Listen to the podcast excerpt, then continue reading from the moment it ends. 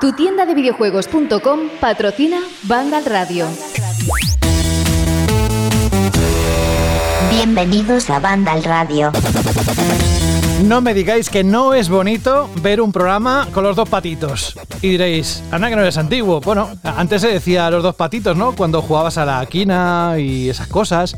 ¿Que no sabéis lo que es la quina? Madre mía, no lo voy a explicar yo, no me corresponde a mí hacerlo, pero sí que es el programa número 22 de la octava temporada de Banda Radio. ¿Qué tal? Saludos de José de la Fuente, menuda semanita de bolsa mundial, las acciones de GameStop, en fin, ¿qué os voy a contar que no hayáis seguido a través o bien de las redes sociales, eh, a través de nuestro canal oficial de Vandal o a través de la página web directamente. En fin, hoy tenemos muchas cosas que contaros, siempre lo hacemos, pero especialmente hoy porque también ha sido una semanita, unos cuantos días agitados. Además tenemos juegos que aparecen ahí en la descripción y que vamos a tocar aquí. Para eso vamos a contar con compañeros que no son muy habituales, pero nos encanta tenerles cuando ocurren eventos así, que, hay unos juegos que nos tienen que explicar. Eso será dentro de un momento. Ahora vamos a saludar a los que sí están conectados en este mismo instante, como Alberto González, el gran Alberto. ¿Cómo estás? Muy buena, José. Madre mía, qué fusividad, ¿no? En la, entrada, así da gusto, ¿no? Ahora ya te pones a tono y, contemplas el programa de otra manera. Hombre, es que si no le damos nosotros emoción, ¿quién se lo va a dar? Es que corresponde a nosotros, ¿no? Tú imagínate que es que no nos hacemos muchas veces la situación de cuando nos escuchan. Tú imagínate un lunes, que hay gente que espera a escucharnos el lunes. Lo tiene durante el fin de semana, pero dice, mira, el lunes me apetece para empezar y, y bueno, con información, para escuchar a la gente y se me hace más ameno. Claro, un lunes por la mañana. Hola, ¿qué tal? ¿Cómo estáis? Bienvenidos a Banda Radio. Pues no. Entonces, vamos a animarles un poco, ni que sea a todos aquellos que nos escuchan porque les apetece subir un poco de nivel en cuanto a alegría y esas cosas. Bueno, ¿tú cómo estás? ¿Todo bien? Pues muy bien, la verdad es que hace poco que acabo de dejar la, la, Play, estaba jugando a la demo del Resident Evil, la Maiden, esta demo exclusiva de Play 5, y me ha gustado bastante, me ha encantado la ambientación, me ha parecido tan bonito, tan atmosférico. Es muy cortita, no tiene tampoco mucha chicha quizás. Pero bueno, yo creo que anticipa bastante bien lo que está por venir en mayo. Yo tengo muchas ganas. No he tenido tiempo porque creo que se habilitaba hoy a partir de las 6 de la tarde eh, de este jueves Así que yo creo que será el, juego perfecto para disfrutar el fin de semana después de esa demo Maiden, que se, me ha sabido a poquísimo, pero bueno, era casi eh, sabido ¿no? por todos que, no era muy largo. En fin, vamos a, seguir saludando, gracias Alberto. Vamos con Fran Gematas. Sí, ponerse a tono eh, es estar contento, estar con ánimo, contento contenta. Así que tú, ¿cómo estás? ¿Estás a tono, Fran? A ver, espero irme poniendo a tono en el sentido de gracioso a lo largo del programa, porque la verdad que estoy un poco cansado pero vaya, con muchas ganas de charlar aquí con vosotros y más ganas todavía, bueno, no, no tantas, pero casi tantas ganas como de estar aquí charlando con vosotros de jugar al de Medium, ¿eh? Sí, bueno, ya hablaremos dentro de un ratito con Juan Rubio, que sí que ha hecho el análisis aquí en Vandal, en la página web. Si queréis ir a echarle un vistazo, por supuesto, siempre estáis invitados e invitadas. Y nada, vamos a seguir saludando para no hacerlo muy largo. Gracias, Fran, por estar aquí. Dani Paredes, muy buenas. Muy buenas, José. Yo también vengo directo de estar jugando al Demenium. ¿eh? ya, es casualidad. Bueno, él es el que me ha informado de que estaba disponible a partir de las 6 de la tarde, porque esta mañana lo, le apreté el botón y me dijo el sistema, es demasiado pronto para jugar este juego. Digo, bueno, pues será un poco más tarde, no lo sé. Y me puse a trabajar y ya me olvidé del tema. ¿Estás contento con lo que vamos a comentar hoy sobre cómo ha sido tratado en la series X y S como el mayor lanzamiento de una consola de Microsoft? Luego lo hablaremos, ¿eh? En el bloque muy contento, muy contento, claro que sí. Venga, por pues supuesto. Estaremos atentos a ver qué opinas luego dentro de un ratito. Y como no, el alma mater de este programa de Banda al Radio, que es Jorge Cano. Muy buenas. Hola, buenas. Ahora ya se ha estabilizado un poco lo que es los fenómenos atmosféricos en Madrid. Creo que estáis en una situación, salvo por la pandemia, un tanto más normal, ¿no? Sí, bueno, eh, no sé si es del todo normal ahora mismo el poco frío que hace en enero para ser finales de enero, porque, pero bueno, ya nunca se sabe con el tiempo lo que es normal o lo que no es normal, así que bueno, en fin, ya se fue, de hecho, me hace gracia, iba a decir que ya se fue la nieve, pero ayer salí a dar un paseo y todavía hay como trozos de hielo de aspecto inmundo que, se, que se han quedado como negros, que se resisten como a, marcharse de este mundo. Me dan, mucha, me dan hasta pena porque son como enternecedores, se agarran ahí a la vida y me recuerdan a veces a algunos a, como a enemigos de Dark Souls porque son como masas informes que no saben muy bien qué son. Sabes que, bueno, sabes que son trozos de hielo, pero acá ahí están todavía, quedan vestigios. O sea, me hace mucha gracia. Pero son muy feos, ¿no? Son negros y dan un poco de asquito. Claro, claro, yo creo que no se derriten porque tienen como una especie de. Toda la roña que tienen por encima, eh, negra, les protege. y por eso no se derrite del todo. Oye, Jorge, no lo tengo en la escaleta. No sé si hablaremos en algún momento más de lo que ha pasado con GameStop. Bueno, vaya a haber sido con GameStop o con cualquier otra empresa, pero hay que, ver. Por eso es, que, por eso, José, no me parece. No tiene absolutamente nada que ver con los videojuegos. esto sí que es un tema que no tiene nada que ver con los videojuegos. Simplemente han, han cogido esa empresa pero también lo están haciendo con la cadena de cines AMC, con una empresa que tiene varias compañías de lencería y bueno. con Blockbuster, con BlackBerry. Es casual que haya pasado con esa empresa.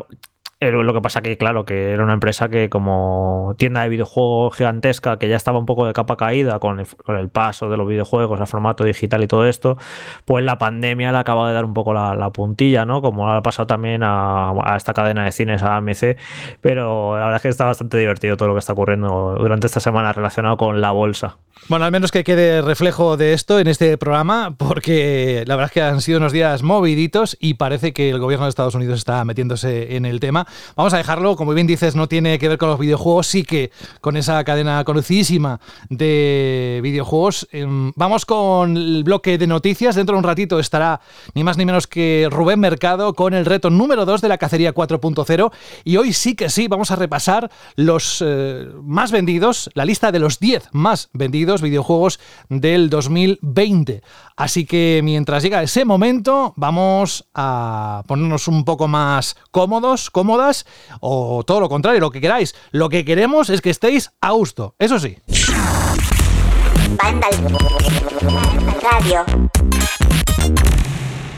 Y de noticias, ya hace unos cuantos días, incluso creo que fue el viernes pasado, cuando Xbox anunció a través de su blog oficial cuáles serían o serán los juegos gratuitos que los usuarios de Live Gold podrán obtener a lo largo del mes de febrero. Y aprovechando ese anuncio se formó la que, vamos, la que sabéis, la que tenéis en mente y si no lo sabéis, os lo vamos a contar porque ha traído cola, tiene tela. En fin, que se puso a anunciar también que el servicio subiría de precio en algunos mercados. Aunque no especificó cuáles se verían afectados, la compañía aseguró que se pondría en contacto con los jugadores de cada región para informarles de nuevo precio. Claro, ahí tenéis a banda el equipo de reacción para contactar con Xbox y confirmar que España efectivamente estaba entre los mercados en los que se subiría el precio de Xbox Live Gold. Y lo estoy diciendo en condicional aposta. ¿Por qué? Porque unas horas después, unas cuantas horas después, la comunidad de jugadores, en cuanto recibió la noticia, pues imaginad la que lío, no se tomó muy bien esa medida y lo demostró allí donde pudo, desde redes sociales hasta comentarios en los foros. Al día siguiente, ni más ni menos que la compañía tuvo que actualizar su artículo del blog informando de que la subida de precio quedaba cancelada y además textualmente ponía no hemos estado acertados hoy y habéis hecho bien en hacérnoslo saber. Conectar y jugar con amigos es una parte fundamental del videojuego y hemos fallado en no tener eso en cuenta para los jugadores que cuentan con ello todos los días. Como resultado, hemos decidido no cambiar el precio de Xbox Live Gold. Bien, Xbox España, a través de su cuenta de Twitter, también se hizo eco de este cambio de postura diciendo siempre intentamos hacerlo lo mejor posible para los usuarios y hemos fallado. Os escuchamos y vamos a revertir nuestras actualizaciones de precios de Xbox Live Gold.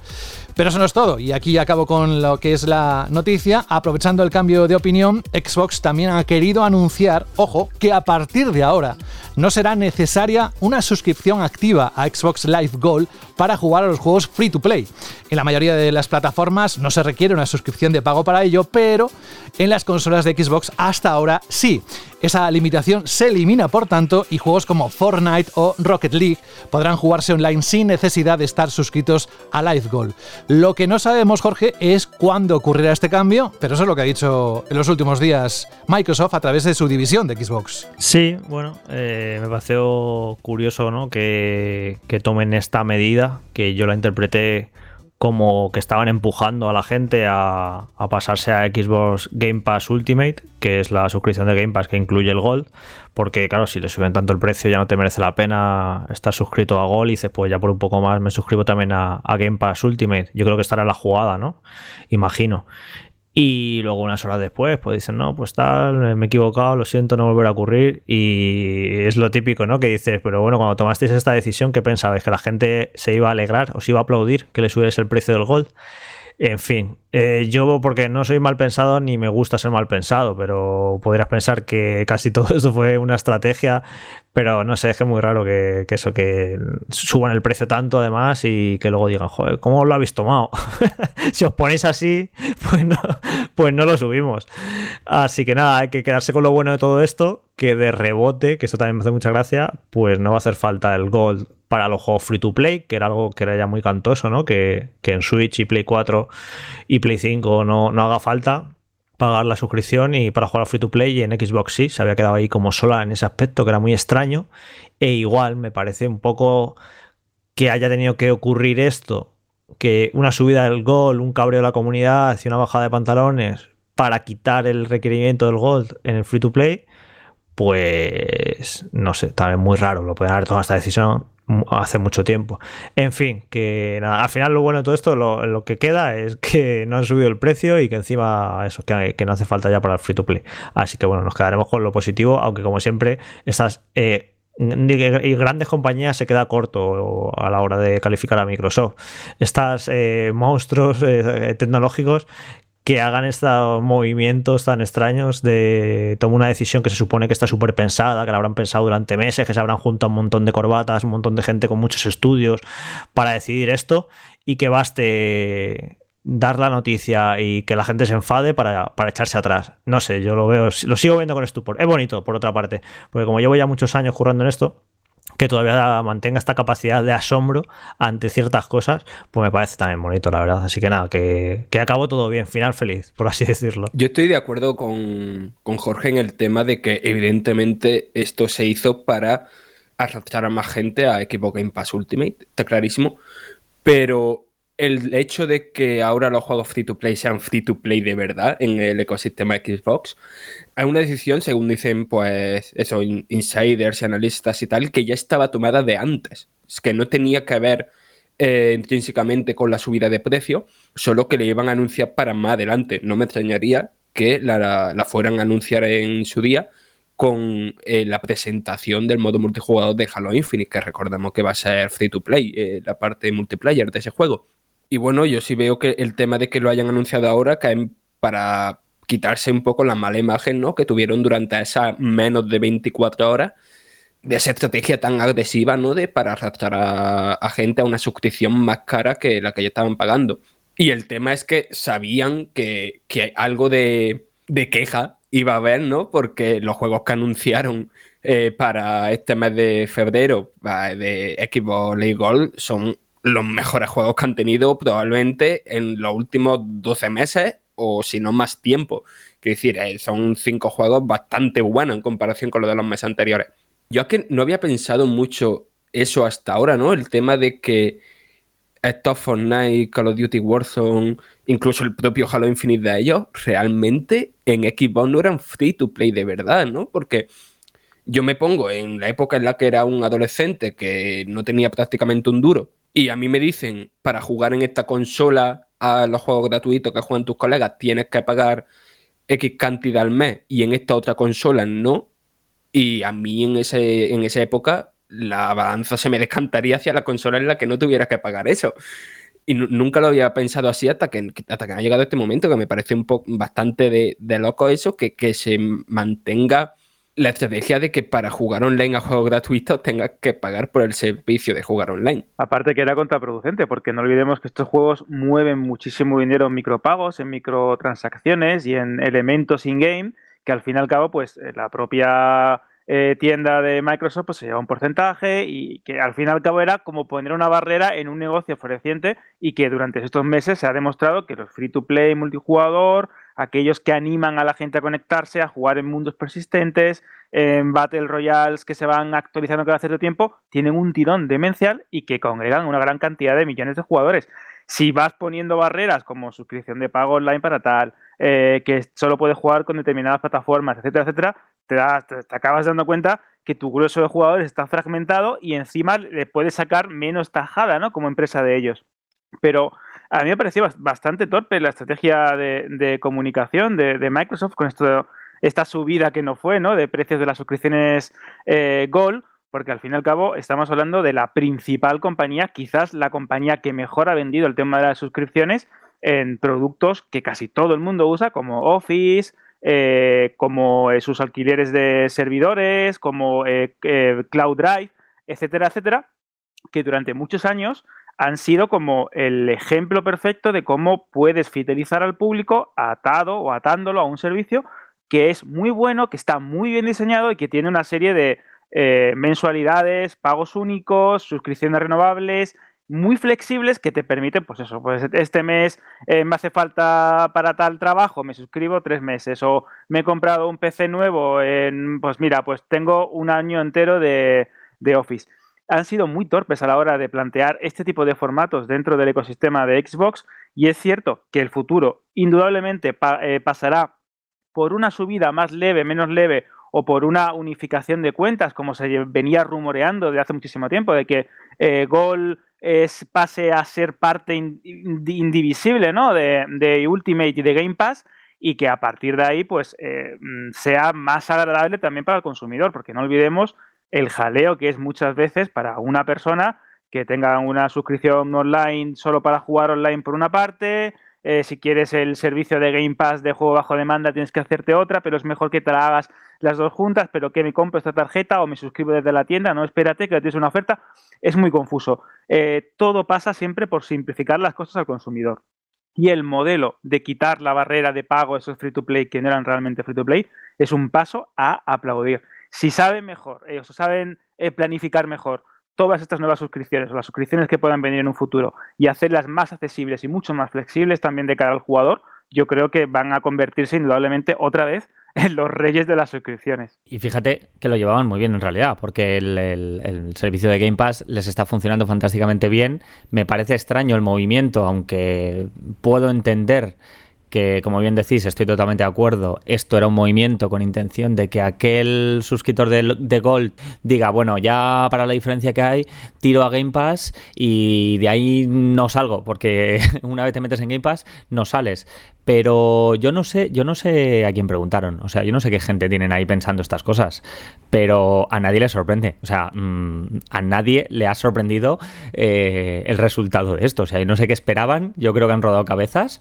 Eh, también creo, estoy convencido de lo que ha dicho Fran. Eh, no creo que lo de anunciar que los free to play no requieren de suscripción eh, fuera algo que hayan decidido ahora. Creo que ya lo tenían pensado de antes y sencillamente han tenido que pues sacarlo ahora para intentar paliar un poco los efectos. De lo contrario, ya estaría activo y no está activo. Por tanto, sin ninguna duda, eh, pues, pues no estaba previsto, no estaba previsto. En cualquier caso, eh, al igual que me alegré de que a Cyberpunk le cayeran palos y esto significara un antes y un después en evitar hacer ciertas cosas, espero y me alegro de que esto marque tendencia y quizá la siguiente vez se lo piensen dos veces. Pues fíjate que todavía quedará en el pensamiento de muchos de nuestros oyentes que eso es una estrategia de marketing y que estaba todo calculadísimo. Bueno, lo cortés no quita lo valiente porque vamos a seguir con Microsoft y con su división de videojuegos. Ahí ponemos la banda sonora de Gears of War 5 porque Microsoft ha reconfirmado que el estreno de Series XS el pasado 10 de noviembre ha supuesto el lanzamiento más exitoso de una consola de la marca. Satya Nadella, director ejecutivo de la compañía, presentó en la noche de hace ya unos días los resultados financieros del segundo trimestre del año fiscal 2020, es decir, el que va entre el 1 de octubre y el 31 de diciembre. En ese periodo, la división de videojuegos ha superado los 5.000 millones de dólares en ingresos por primera vez en un periodo trimestral, casi nada. Pues bien, las consolas de nueva generación de Microsoft han contribuido a que los ingresos por hardware de Xbox crezcan un 86% respecto al año pasado, algo lógico con el lanzamiento de estas dos nuevas consolas. Amy Hood, directora financiera de la firma de Redmond, repitió lo que ya dijeron en noviembre del año pasado. La oferta de Xbox Series XS continuará siendo limitada durante el trimestre que termina el 31 de marzo. Más allá de las máquinas, el negocio general de videojuegos de Microsoft ha crecido un 51% respecto al año anterior El lanzamiento de títulos propios de terceras compañías, los ingresos de juegos third party superaron los 2.000 millones de dólares durante el trimestre y las suscripciones de Xbox Game Pass han incrementado los ingresos en un 40% en comparación con hace un año. Es decir, le está funcionando más que bien la estrategia. De hecho, el servicio de suscripción ha superado los 18 millones de socios, una cifra que se incrementa en 3 millones respecto a la que ya vimos que se presentó en septiembre del año pasado. Lo que no cambia en comparación con el anterior trimestre es el número de usuarios activos mensuales de Xbox Live, que se sitúa en la friolera de 100 millones entre consolas, PC y móviles. Así que la estrategia de Microsoft y de Xbox parece que está dando su fruto. Crecer, crecer y crecer. Sí, los datos de ingresos y demás que ha hecho Microsoft, que ha, que anunciado esta semana, la verdad es que son, son bestiales, o sea, y eh, muy positivo, ¿no? Que quiere decir que el negocio, que el negocio le está funcionando, que esta apuesta que ha hecho por los servicios, que a lo mejor hace tres años nos, nos pudo parecer arriesgada, pues está demostrando que funciona, que va como un tiro y lo mejor está por llegar. Porque tú fíjate, si, si ahora mismo en el último año que no ha lanzado grandes juegos y que luego aparte que no tienes un mensaje ¿eh? sí. luego lo lees luego lo lees es, es una notificación de Evox curiosamente y eso que si encima entre que no han sacado grandes juegos y que no ha podido ponerle en las tiendas todas las consolas que hubieran querido y que se hubieran vendido y aún así han hecho unos resultados espectaculares, pues tú imagínate cuando se puedan vender bien las consolas y cuando empiecen a llegar el fruto de todos esos estudios que están, dale que te pego ahí haciendo juegos. Así que a lo mejor está por llegar. La verdad es que eh, se pinta un futuro para la marca Xbox, yo creo que muy, muy, muy bueno. Luego, aparte, esta, eh, esta misma mañana no lo metí en la escaleta porque yo creo que salió a primera hora y cuando las cosas que pasan a primera hora y no me tomo el café luego se me pasan. Pero ha dicho AMD que prevé problemas de suministros de PlayStation 5 y Xbox Series hasta la segunda mitad del año. Ojo, ¿eh? eh que a lo mejor pensábamos que, yo que sé, que cuando se pasara un poco la Navidad, en febrero, marzo, abril, eh, sería más o menos fácil hacerse con una consola de nueva generación, pero esto pinta que va para largo, ¿eh? Y bueno, eh, esto me reafirma lo que ya dije en uno de los últimos programas del año que hicimos, que discutí con Rubén, como siempre. esto, no, esto no sirve mucho para indicar nada, pero en el que estábamos hablando de que, a mí me parecía un lanzamiento fallido en el sentido de que no, no, no, le veo mucho, no me parece muy normal poner a la venta unas consolas nuevas y que la gente no las pueda comprar, por mucho que haya sido el lanzamiento más, más exitoso en el caso de Xbox, o en el caso de PlayStation 5, incluso en ingresos, también es el más exitoso de la historia. Todo eso está muy bien pero la gente es que no se la puede comprar y es un, todo un mare magnum de que si especuladores, de tener que hacer cosas ninjas para poder reservarla y de un montón de gente que está frustrada porque no puede tener su, nueva consola. Así que, no sé, me sigo reafirmando que, no me parece la, forma adecuada de lanzar unas nuevas consolas porque siempre ha habido escasez, eh, ya ocurrió también en la generación pasada, pero no duró tanto, se arregló un poco con el paso de las semanas, y, pero es que esto que te diga AMD, la propia AMD, que va a haber problemas de stock hasta prácticamente hasta, hasta verano, hasta julio. No sé, me parece una, burrada y bueno, no sé, que evidentemente es que ninguna de las dos opciones era buena, ¿no? Si lo retrasas el lanzamiento, pues hay gente que hubiera dicho, joder, pues yo hubiera preferido tenerla ya, ¿qué tal? Y si no lo retrasas, pues ocurre esto, que hay un montón de gente que no puede tener las nuevas consolas. Así que no sé cuál era la, la apuesta adecuada pero que es un lanzamiento que yo creo que se va a recordar como muy raro, ¿no? no yo no recuerdo otro lanzamiento de generación en el que la gente eh, después se, se ponga a la venta las consolas, no las pueda comprar en el lanzamiento y sigan pasando las semanas y sigan sin poder comprarlas. No sé, es una, es una situación muy, muy rara y que creo que va a obligar a los estudios de videojuegos a tomárselo con calma a la hora de lanzar títulos exclusivos. Esto ya lo comenté yo en la, pieza que grabamos de Resident Evil 8, que a mí no me extraña nada que Capcom saque este juego para Play 4 y One, porque dirán, si es que no hay suficientes PlayStation 5 y Series X, eh, Series S en el mercado, ¿no? Así que esto es negativo también para impulsar el, hecho de que haya juegos de, desarrollo para nuevas consolas y demás. Y de hecho, si vemos un poco el calendario de lanzamiento de esta primera mitad del año, no hay mucho gran título para estas consolas nuevas. De hecho, mira, hoy se ha retrasado el Returnal, que era el primer exclusivo del año para Play 5 que iba a salir en marzo y ahora va a salir a finales de abril. Así que realmente también, eh, por otro lado, es bueno, ¿no? Porque se lo está poniendo fácil a la gente que no está, que no puede comprar las nuevas consolas. Pues esto, dirán, bueno, tampoco nos estamos perdiendo nada, ¿no? Porque si no están sacando juegos.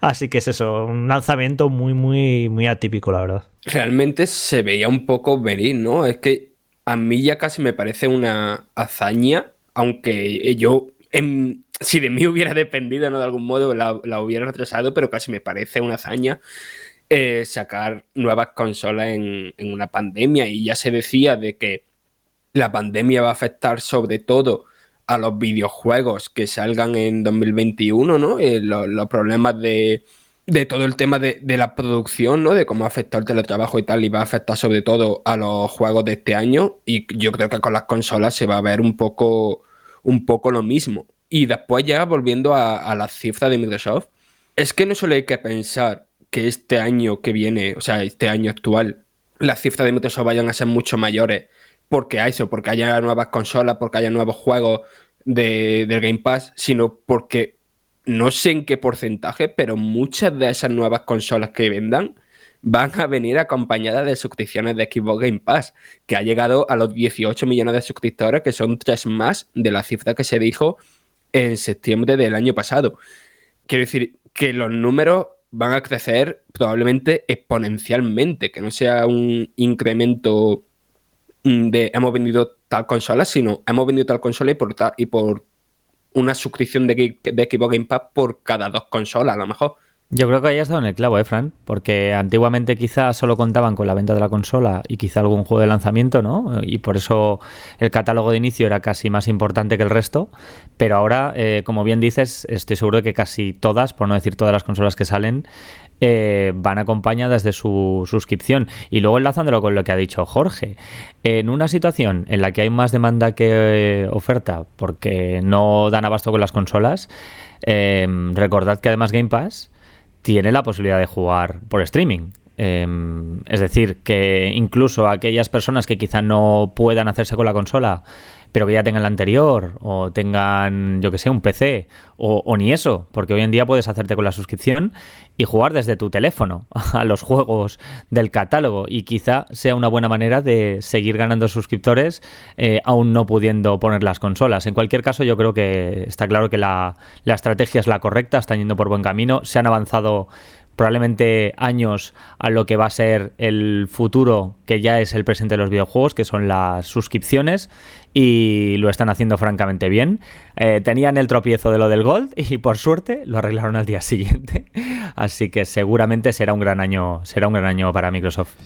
Y ni que decir tiene que nos alegramos muchísimo por la marca y que vaya creciendo y creciendo hasta llegar a donde todos queremos, que es en el punto donde sea constante hablar de todos los aciertos que está teniendo, no solo Microsoft con Xbox, sino también Sony, Nintendo, etcétera. Al final, el que gana es el jugador. Y ya para acabar el bloque de noticias, como decía antes eh, Jorge, simplemente dos apuntes rápidos. Uno es el que dijo, el que ha comentado que Returnal pasa del 19 de marzo al 30 de abril, se lanzará a finales de abril. Y por otro lado, el que sí que se ha puesto fecha de lanzamiento es el que escucháis ahora en su tráiler. Y es que THQ Nordic ha anunciado que Biomutant, o Biomutant, el esperado videojuego de acción en tercera persona, se estrenará el próximo 25 de mayo en PlayStation 4, Xbox One y PC. Lo han confirmado a través de una nota de prensa que, además de prometer más información del juego en las próximas semanas y meses, también desvela las ediciones especiales que estarán disponibles en el lanzamiento. Aparece que de momento algunas no llegarán a España. Tenéis toda la información puntual de esto y otras cosas más, las que vayan sucediendo mientras no haya banda radio, lógicamente en, en la página web en Vandal. Pues decimos adiós al bloque de noticias y nos metemos con dos jueguicos muy interesantes. De momento vamos a decir hola Carlos Leiva, ¿cómo estás? Buenas a todos, ¿cómo estamos?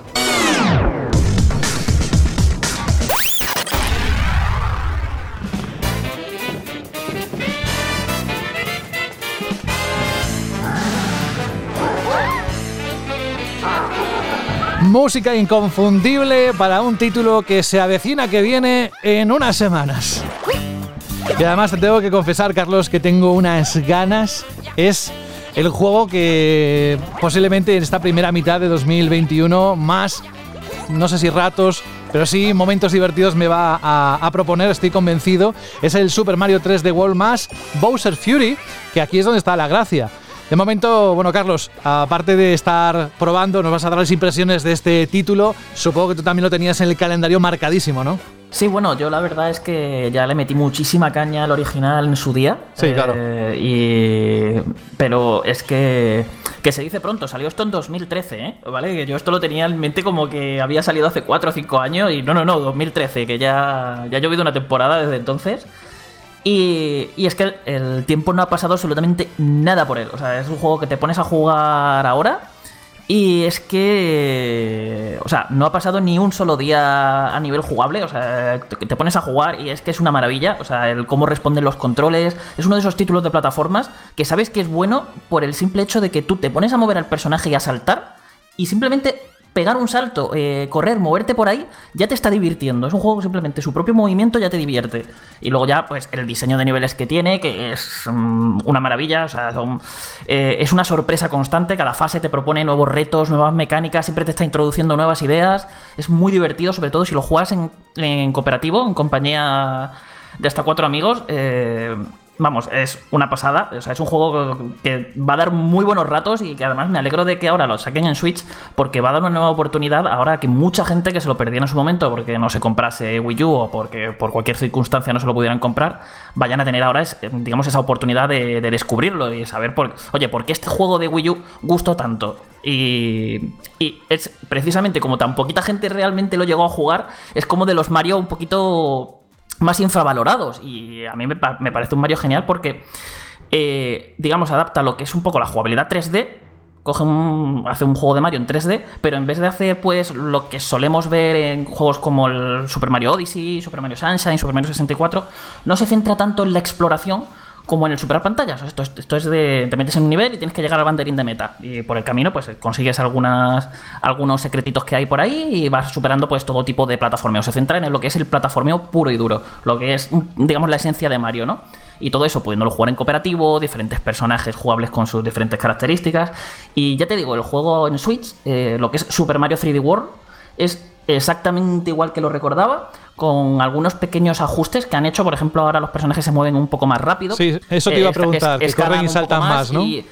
Y, la verdad es que eh, le da como un pequeño toque más dinámico al juego que lo hace todavía incluso más divertido, porque empiezas a encadenar saltos, un plataformeo con otro, eh, que hay mucha gente que dice, no, porque es que claro, ahora como saltas un poquito más, que son unos centímetros que prácticamente eso no se nota nada, lo que sí que notas es que los personajes van más rápido. Y eso, la gente diciendo, ah, es que esto, claro, esto va a ser más, más fácil y tal. Y ya os digo que no. O sea, es que, precisamente los personajes corran más es todo lo contrario en este tipo de juegos a hacer un juego más fácil, porque eh, requieres, mm, requiere más control, más reflejos y una mayor precisión para controlarlo en unas pantallas a lo mejor en las que tienes que medir al milímetro por dónde te estás moviendo. Y funciona muy bien. Ya digo que mm, de primera yo ni siquiera lo sabía. O sea, yo, estaba notando como el juego como un poquito más ágil y dinámico, pero ni siquiera sabía que habían hecho ese cambio. Es algo que notaba ahí y era como contra. Este, esto es incluso como más divertido de lo que yo lo recordaba ahí, ¿no? Es que realmente lo habían, le han metido ese, ese pequeño ajuste. Y, la verdad que funciona, funciona bien. Y luego además tiene multijugador online, que es como algo que llevamos pidiendo a los Marios de plataforma desde, desde los New Super Mario Bros. que ya empezaron con esto de meter el cooperativo y no había manera de que Nintendo metiese un, multijugador online, pues ahora puedes jugar toda la aventura en cooperativo con tus amigos a través de Internet, que por lo que he estado probando, que ya he tenido la ocasión de, con otros miembros de la prensa, eh, funciona bien. O sea, el código de. Si tú no eres el anfitrión, notas como un ligerísimo input lag en los controles, pero de estos que. Que se puede jugar perfectamente. O sea, que he jugado fases que son, digamos, bastante exigentes a nivel de plataformeo y eh, a través de internet y sin ningún problema. O sea, si moría era por manqueza mía, no era porque el lag me estuviese molestando o los controles fuesen peor ni nada de eso sí que hay alguna que otra, algún que otro lagazo que te puede dar, porque al final esto, como uno te hace de, anfitrión y los otros tienen que conectarse a él y demás, pues depende mucho de la conexión que tenga todo el mundo, tanto el anfitrión como los demás jugadores. Que eso puede. Si hay alguien ahí que no tiene la conexión muy fina, pues lastra un poco al resto. Pero jugando con gente así que tenía buena conexión, no he tenido ningún problema. Y ya digo que me, me he podido tirar una o dos horas seguidas jugando y me he hecho un montón de pantallas online y no he jugado bastante bien, que es como uno de los miedos que suele haber con Nintendo Switch, ¿no? Cuando te sacan un juego con multijugador online, que es como, ah, bueno, a ver, a ver cómo va a funcionar esto. Carlos, en lo que es el título eh, aparece Bowser's Fury. Que, ¿Cómo le explicarías a alguien que conoce el juego de Wii U, que te está escuchando y que tiene ganas de probarlo, ese contenido adicional, qué significa? Pues es como una mini expansión eh, mm, que me ha sorprendido mucho. Bueno, me está sorprendiendo mucho por lo, por lo que llevo jugado, porque eh, de entrada es como una aventura completamente independiente, ¿vale? Es decir, no necesitáis pasaros Super Mario 3D World, ni hacer nada raro para desbloquearlo, ni, nada. Tú, la primera vez que inicias el juego, te va a salir un menú y te va a decir a qué quieres jugar, Super Mario 3D World o Bowser's Fury. O sea, son dos como dos juegos distintos. Y si te pones a jugar a Bowser's Fury, eh, lo que te encuentras es un juego que a mí me parece más una mini expansión de Super Mario Odyssey. Vamos, que hay momentos que parece que esto es como un DLC descartado de Super Mario Odyssey que lo han metido aquí. Que algo más propio de Super Mario 3D World. Pero claro, combina tan. Combina, digamos, el concepto de moverte por una especie de mundo abierto. Es como un poquito más grande que lo, de lo que son los mundos de, Odyssey. Pero es eso, un mundo abierto en el que no hay pantallas de carga ni nada, en el que te puedes mover libremente de, de una zona a otra. Eh, para completar retos y conseguir soles felinos. Tú vas recolectando soles por ahí. Y es ese concepto de Mario 3D abierto de exploración, como, como, como, ya digo, Odyssey o Sunshine, por ejemplo, para que os hagáis una idea. La cosa está en que en este, este mapa es como un archipiélago, ¿vale? Hay muchas islas por, por ahí y tú te tienes que ir moviendo de una isla a otra y en cada isla pues te van proponiendo diferentes desafíos. Eh, por ejemplo, llega a lo alto de esta montaña o cárgate a todos los enemigos que hay aquí en esta zona o derrota al jefe de tal. Eh, más o menos ese es el concepto. Luego también hay un montón de soles ocultos que ya te tienes que fijar tú y que no están precisamente en las islas o sí. Es, vamos, de estos juegos que, que, te, pones a saltar, a explorar por todos lados, moviendo la cámara, que la puedes, ahora la puedes mover de forma completamente libre, que ese es otro detalle interesante de, este DLC, bueno, DLC, de, de esta expansión. Y, y la verdad que por lo que llevo es muy divertida porque, ya te digo, es como combina, tienes en un solo pack lo que es la vertiente, digamos, más clásica de Mario, de superar fases tradicionales, con la, digamos, mm, la clásica de la vertiente 3D de Mario, que es la de esos mundos más o menos grandes, de darte vueltas por ahí buscando coleccionables, soles y todas esas cosas.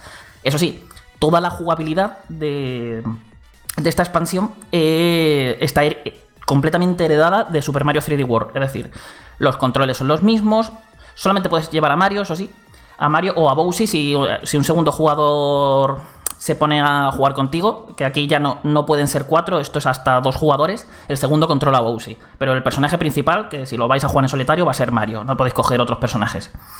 Eh, yo, Carlos, eh, te lo dije medio en broma, medio en serio. Pero a mí esta expansión del 3D World eh, no la entiendo, entre comillas, porque lo suyo era que hubieran metido eh, más contenido con la jugabilidad del 3D World, ¿no? otros mundos, otras fases, aunque ya era un juego que tiene un montonazo de contenido. Y entonces eh, apuestan por algo como muy diferente al contenido base de 3D World, que se parece más casi al Super Mario Odyssey y es que me da la sensación casi, no sé si lo, imagino que es de estas cosas que nunca sabremos, pero me, da la sensación de que parece un DLC descartado de Super Mario Odyssey. No, cuando una vez que ya jugado, esto claro, lo, lo, hablamos sin que lo hubiera jugado. Ahora que lo has jugado, ¿podría ser esto? ¿Podría ser que era un contenido que estaban haciendo para el Super Mario Odyssey y han dicho, mira, no, lo reconvertimos para 3D World porque a lo mejor están con un Super Mario Odyssey 2? Y porque es eso, es muy raro, ¿no? Que, que metan como un Mario 3D dentro de un Mario que era de otra manera. Pues justo era, creo que lo he comentado antes, eh, y sí, es que lo llega a parecer. Incluso hay ciertas animaciones, a lo mejor cuando consigues un sol y tal, que dices tú, sí, esto es muy parecido a, la animación que tenías cuando conseguías una, una Energy Luna. Pero también a su vez veo que busca experimentar, porque eh, como ya digo, te hereda toda la jugabilidad de Super Mario 3D World, entonces es como que tú llegas a un sitio y te va proponiendo como retos, pero son retos plataformeros, como los que te propone mm, Super Mario 3D World. Rollo, a lo mejor tienes que subir arriba de esa montaña. Pues para subir arriba de esa montaña hay plataformas de estas que giran, hay los pollos estos, las avestruces estas raras que, que te van intentando picotear mientras te mueves por plataforma súper pequeñita y tienes que ir corriendo, mientras vas haciendo saltos de pared. Es como. Tú ves, el, digamos, el diseño de cada isla, de, las islas que he podido ver, y es como muy plataformero. O sea, parecen como mini niveles de lo que es Super Mario. De lo que es Super Mario 3D World. Y, te quedas como esa mezcla, ¿no? O sea, tiene una mezcla muy curiosa. Y además, luego está eh, el hecho del propio Bowser. Que el juego no se llama Bowser Fury por nada. Y es que resulta que de forma periódica eh, hay un Bowser gigante muy enfadado en, en el centro del mapa que cada cierto tiempo se despierta se despierta y de repente toda eh, la música se pone ahí heavy metal total, empieza a llover fuego del cielo, van saliendo también como unas estructuras que puedes usar o para atajar para llegar a sitios o para protegerte de los ataques de Bowser que te tira como unos rayacos gigantes y tal, y se vuelven como unos momentos muy intensos en los que tienes que estar protegiéndote, ocultándote y Bowser va, dando vueltas alrededor intentando buscarte para, para zurrarte. Y es algo que incluso tú puedes aprovechar porque hay algunos soles que hay por ahí que hay unos bloques que solamente puede destruir Bowser. Entonces tú tienes que, digamos, aprovechar estos momentos para ir a esos bloques y que se cargue y que Bowser se los acabe cargando cuando te intenta atacar a ti. Y entonces como que tiene esos momentos así que a mí me, resulta muy experimental dentro de un Mario. Es decir, tú estás jugando, tú estás acostumbrado a jugar un Mario 3D, bueno, pues a tu, a tu bola, tranquilito, ahí relajado, buscando cositas, y aquí de repente empiezas a ver que empieza a llover y tú dices, uff, empieza a cambiar la música y dices, vale, vamos a ponernos a correr, a ver a dónde voy, qué hago, empieza a usar atacarte por todos lados y no sé, son como. Tiene siempre como ese pequeño toque de tensión que no tienes nunca muy claro cuándo va a pasar. De, hecho, muchas veces me, he sorprendido como mirando al, centro del mapa, al Bowser gigante, a ver a qué velocidad está girando, porque cuanto, eh, cuanto más rápido va, quiere decir que le queda menos tiempo para despertarse. Y entonces como que tienes ese, ese toquecillo que al menos a mí me demuestra un poco como que Nintendo está como... ha usado este eh, esta expansión como para experimentar con muchos conceptos diferentes de lo que suele hacer ellos con los juegos de Mario, intentando introducir nuevos elementos, a ver cómo funcionan. Y, y, la verdad que por lo que llevo, a mí me está gustando. De momento lo veo un poquito fácil y quizás. Pero claro, estoy al principio. Y el problema quizá más grave que le veo es que el motor de Super Mario 3D World no parece terminar de adaptarse bien a a este concepto de mundo abierto. Se nota que es un motor que se hizo para, pues eso, diseñarte fases eh, con la cámara fija, donde todo está como muy controlado, cosas más pequeñitas. Y aquí en el momento que esto lo, mm, han metido dentro de un juego de mundo abierto, eh, la resolución es algo baja, el anti-aliasing es inexistente, o sea, hay unos dientes de sierra, pero que con momentos que parece de, me parece digno de, de la primera Wii, ¿eh? o sea, no estoy exagerando, o sea, tengo algunas fotos por ahí de que que he hecho para. que he sacado para la. Para los análisis, para el análisis cuando toque, para las impresiones y tal, y ahí a lo mejor Mario está sonriendo y los dientes, pero totalmente cerrados, que parece un tiburón, un tiburón. O sea, es como muy exagerado. No sé qué ha pasado ahí. Luego, incluso, si lo juegas en portátil, por ejemplo, el Super Mario 3D World, lo puedes jugar a 1080p en sobremesa y eh, a 720p en portátil y los dos a 60 imágenes por segundo, que además 60 imágenes por segundo clavadas, que van súper bien y que no dan ningún problema. Y de hecho, el hecho de poder jugar en sobremesa a 1080 hace que, aunque no tenga anti-aliasing, los dientes de sierra no se noten apenas como pasaba, con, como pasaba en Wii U. En cambio, te metes en Bowser Fury y si juegas en portátil eh, ya de entrada te, capan la tasa de imágenes por segundo, ya no va a 60, incluso tiene algún que otro tironcillo. Es como, esto aquí se le ha atragantado, han intentado meter un concepto de juego en un motor que no estaba pensado para esto. ¿Alguna pregunta más para Carlos? Sí, yo le quería preguntar del 3D, del 3D World original, o sea, del base. A mí me interesa mucho jugarlo con, con colegas por, por el juego online, vaya. Y quería preguntar hasta qué punto es caótico, en el sentido de que a mí, por ejemplo, los New Super Mario Bros. Eh, me gusta jugarlo en, en cooperativo, pero después de jugarlo eh, yo solo, porque en, en, cooperativo son un tanto caóticos. Y no sé aquí cómo se solventa eso. Pues es exactamente lo mismo que en, New, en los New Super Mario Bros. Es decir, aquí tenéis que superar una serie de niveles, pero claro, eh, tú no los personajes, eh, tú no puedes atravesar a tus compañeros. Entonces, a lo mejor alguien te, te va a bloquear el camino en alguna plataforma de estas que sea muy pequeña y a la que no llegues. A lo mejor te vas a poner a correr y vas a coger a, uno de tus compañeros y a lo mejor te dices, uy, que te cogió sin querer y lo, lo vas a querer tirar y lo tiras al vacío. Eh, hay muchas plataformas que requieren que, te coloques en unos sitios concretos. Eh, están las típicas que además se van, se van cayendo, a lo mejor cuando alguien va pasando, por lo que todo el mundo tiene que ir como muy sincronizado. Y es eso, es así como un poco. Es cooperativo, pero al mismo tiempo parece que estáis compitiendo con vosotros a ver quién es el que no se muere y deja atrás a los otros pero ya te digo, es muy, muy, muy divertido. A mí, vamos, de hecho, es un juego que me parece mucho más divertido jugándolo con gente que solitario. Eso sí, de las dos maneras te lo vas a pasar genial.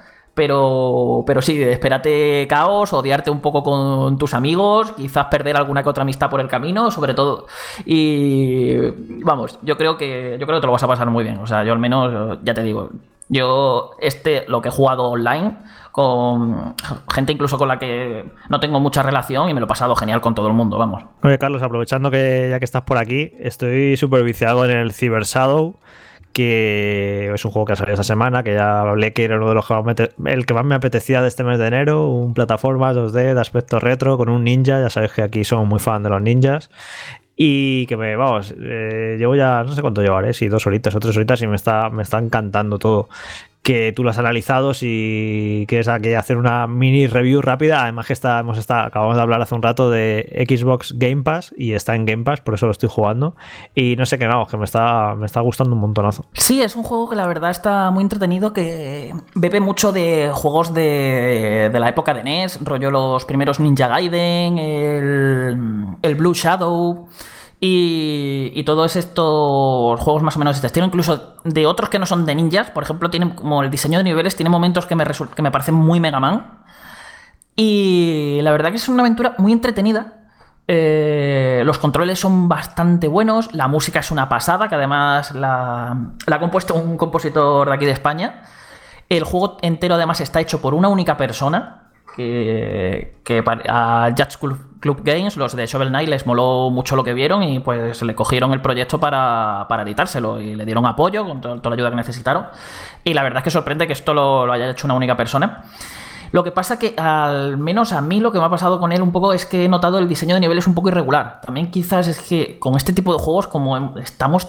Eh, hay tantas joyas que a veces las comparaciones son un poco odiosas y de esto, que ya has visto niveles que te vuelan la cabeza, ideas súper locas, y este es como intentar ir muy al ABC. No, no arriesga demasiado con lo que intenta hacer, que no tiene por qué ser algo negativo de, por sí. lo que me mola, Carlos, y, no sé, bueno, yo creo que no estoy sugestionado por saber que lo, que lo hago que lo ha hecho una única persona, porque además cuando estoy jugando no es algo que tenga en mente, pero me parece como muy mimado como, joder, cada enemigo está colocado en un sitio con una intención, cada plataforma, como un juego muy artesanal, ¿sabes? Como que lo han hecho con, muchísimo cuidado, porque hay juegos que yo que sé, pues eh, puede tener momentos más o menos inspirados, pero hay otros que es un poco, parece que han tirado las plataformas y los enemigos de cualquier manera. Aquí, jugando a este juego, tengo la sensación como que este enemigo no está un centímetro más a la izquierda o a la derecha porque quiere que en este salto te obliga a hacer no sé qué. Me está gustando mucho como eso, como una artesanía, como un cuidado, como, como un mimo. Que, joder, que no se ve. Hay mucho juego que imita esta estética tal y que quiere hacer esto, pero no lo. Pocos lo hacen tan bien. Me recuerda, pues eso, a un Shovel Knight, a The Messenger y, no sé, me está gustando eso, que como un juego muy mimado, sí que es cierto lo, que dicen, ¿no? Que no, no tiene ideas demasiado sorprendentes o muy locas, porque, bueno, The Messenger, eh, bueno, quien lo haya jugado ya sabrá el giro que tiene, pero aquí es, sí que es cierto que es muy previsible, incluso las habilidades que vas consiguiendo son las típicas, y sí, en ese sentido sí te entiendo, pero luego por otro lado es eso, me, parece súper bonito, la música me vuelve loco, me, me encanta, y no sé, es de estos juegos que que creo que están muy bien diseñados y que a los que nos gusta toda esta estética 8-16 bits, eh, no sé, a mí me como que me da una nostalgia, pero a la vez lo que está jugando es que se controla súper bien y es actual, así que no sé, me gusta mucho este, este tipo de juego cuando se hace así de bien, claro. Sí, lo que pasa es que a veces esa, esas ideas de diseños que tiene y tal, a mí, eh, hay momentos en los que como parece que no termine de funcionar del todo bien con algunas situaciones que se llegan a crear, incluso ya verás un poquito cuando avances un poco más que hay veces en las que una misma idea o mecánica que te ha usado te la vuelve a repetir y a lo mejor te la repite como peor, como te poniéndote enemigos un poco más así como forzados para que hacértelo como de, mm, un poquito más difícil de forma artificial para que tú digas, vale, esto me lo tengo que al final memorizar para saber hago esto, esto, esto y voy para allá. Y, ese es un poquito lo que me ha pasado con él. O sea, es un juego que he disfrutado muchísimo, me lo pasé prácticamente del tirón, las 5 o 6 horitas que dura. Y, y aparte, te mola porque eh, entiende ese concepto de esto tiene que ser difícil, pero tampoco podemos llegar a los extremos que, había antes. Y es como que encuentra ahí un buen equilibrio de, ostras, eh, has cometido un error, te castigo por, él, pero oye, no lo vuelvas a cometer y te dejaré seguir avanzando. Y, y la verdad que está guay. Luego le pasa un poquito también con los jefes, que hay jefes que están que están como muy chulos, tienen eh, ideas muy guays, son súper espectaculares la puesta que tienen en pantalla, pero luego otros que tienen unas mecánicas que a mí me han resultado hasta tediosas. Hay, no sé si habrás llegado, pero por ejemplo hay una especie de como de serpiente robótica que va atacando por diferentes lados y tal, y me pareció como un poco voy a, Carlos, voy a confesar, voy a confesar una cosa porque, porque está gracioso, la verdad. Antes de empezar el, el podcast, justo me he llegado al jefe este de la serpiente. Y, me mataba una vez y otra vez, me ha matado un montonazo de veces y ya llegaba a las 7 y tal, y digo, bueno, voy a dejar porque no, no me voy a matar esto. Y ahora cuando te has puesto con lo del análisis del Mario 3D World, digo, digo, voy a intentarlo una vez. y me he puesto a jugar de pie, de cualquier manera, con los cascos, sin ninguna concentración, ni me lo he pasado. Y me ha hecho muchas gracias, ¿eh? Cómo funciona el cerebro a veces de que estás ahí, lo intenté 15 veces y luego lo y ahora de cualquier manera y de pie ahí y me lo he pasado. Y sí, sí, justo ese jefe es el que me acabo de, pasar. Y me ha parecido eh, en el límite de, de ser un poco tedioso y de pesado. Sí, pues es eso. Ahí como le pasa con varios, con varios jefes y bueno, al final pues es un poquito eso. Es un juego que al final disfrutas mucho, te gusta mucho, pero yo por ejemplo no creo que esté a la altura de por ejemplo lo que hizo Shovel Knight, eh, que me pareció un juego muchísimo más redondo en todos los sentidos. Pero vamos, tampoco también busca hacer más o menos otra cosa, ir a su rollo y la verdad es que lo que hace está guay y hacen falta más juegos de ninja. O sea, esto ya, esto ya va aquí, creo que es algo un canon de Vandal, ¿no, Jorge? Quedan unos días todavía para el lanzamiento del juego. Hablando de la música que antes destacaba ni más ni menos que Jorge, vamos al momento... Este es... Uno de los muchos que hay, ¿eh? Seguro que si habéis jugado al título os recordará, y si no, a muchos otros de la saga de Mario. En fin, que nos queda muy poquito para disfrutar de algo así, que nos apetece muchísimo, Carlos, y que suponemos que en unas semanas volverás a contarnos ya con lo que es el análisis final del juego. Así que como no es un lanzamiento menor, te digo hasta dentro de poquito y espero tenerte, si no, para otro juego aquí en Banda Radio, ya sabes, siempre estás invitado. Pues sí, porque pues imagino que dentro de no mucho también tocará el análisis de Super Mario 3D World, así que si queréis que os lo comente en condiciones, pues tendré que pasarme de nuevo. Oye, a todo esto, mientras estás esperando lanzamientos así, ¿a qué le estás dando? ¿A qué juego dices, mira, no es de ahora, pero me lo he disfrutado muchísimo? No, no tiene que por qué ser hace un día o dos, sino hace unas semanas, ¿eh?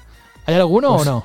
Pues fíjate si no es un juego de ahora que con todo el hype que estamos teniendo con Resident Evil 8, que me tiene loco desde que lo anunciaron, eh, he dicho, mira, me voy a pasar el único Resident Evil que nunca me he pasado hasta ahora, que nunca me lo había jugado entero.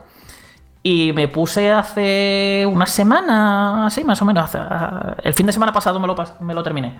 Eh, con el Code Verónica, que no me lo había jugado, como nunca tuve Dreamcast, y para cuando me pude hacer con mi copia para Play 2, ya había jugado el Resident Evil 4 hasta la saciedad, volver atrás en, ese, en aquel momento fue como un poco duro y, al final lo, lo dejé ahí apartado. Y no sé, me dio el venazo y lo disfruté, pero una barbaridad. O sea, fue como. Ahora, claro, en aquel entonces por, acabábamos de dar, digamos, el salto de lo que era el, el survival horror eh, clásico a, digamos, a ese estilo que había traído Resident Evil 4 y nos había volado la cabeza. Y, y, claro, ahora es todo lo contrario. Ahora no tenemos ningún tipo de. Pues prácticamente no hay juegos de. De, ese estilo 128 bits, que precisamente ahora viene Juan para hablaros de uno que eh, también quiere recuperar ese estilo a día de hoy. Y. Y no sé, lo disfrutamos muchísimo. Ha sido como una vuelta, digamos, a lo que era antes una saga que me encantaba. Bueno, que me sigue encantando. Y fue reencontrarme con ella y además incluso fue como una especie de regalo que me hizo mi, yo del pasado al no haberse pasado, terminado ese juego. Es como que ahora me ha dado la oportunidad en 2021 de pasarme con Verónica por, por primera vez y pues eso, redescubrir, volver a, lo que era el survival horror clásico por primera vez con un juego que no había jugado nunca. Pues mira, géneros distintos y quién dice que no hay juegos para disfrutar, eh? da igual, tenemos tantos en mente por pasar que poco a poco y los que están por llegar. Carlos, Carlos Leiva, un abrazo muy grande y hasta dentro de unos días. Cuídate mucho. Venga, hasta luego. Chao.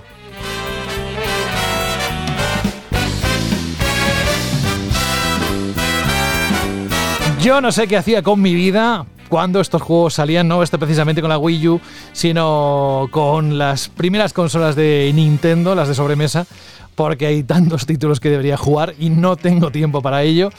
Es lo que pasa a veces, que no estás a la white, que se suele decir por aquí, está atento a ese tipo de cosas. Hablando de, estar pendiente, atento, yo estaba de, reojo mirando la lista y digo, no se suma, no se suma, pero si le hemos invitado, viene o no viene. Espera que me estoy duchando. Juan Rubio, muy buenas. Buenas, José, pero no digas la parte. no, no, no, no. La parte inapropiada que no, te no, no. no, no, la última no. Simplemente es, me ducho, me pego una ducha y ahora enseguida entro para comentaros este juego. ¿Cómo estás, Juanillo? Bien, la verdad es que un poco a tope, pero bueno, en estos tiempos que corren, que, que nos falta el trabajo, la verdad es que es para estar contento, así que no me quejo. ¿Estás en UK, no? ¿Ahora? sí, estoy aquí En, Birmingham, sí, aquí disfrutando de la nieve. Que ah, como nubense que soy, yo veo la nieve y bueno, ahí me tiro al suelo, me revuelco. Tú sabes que eso para mí es, es novedad. Sí, sí. No te iba a decir cómo estás viviendo lo que está sucediendo, pero no vamos a entrar en eso. Vamos a meternos en el juego que nos va a acompañar ahora en los próximos segundos. Escucha.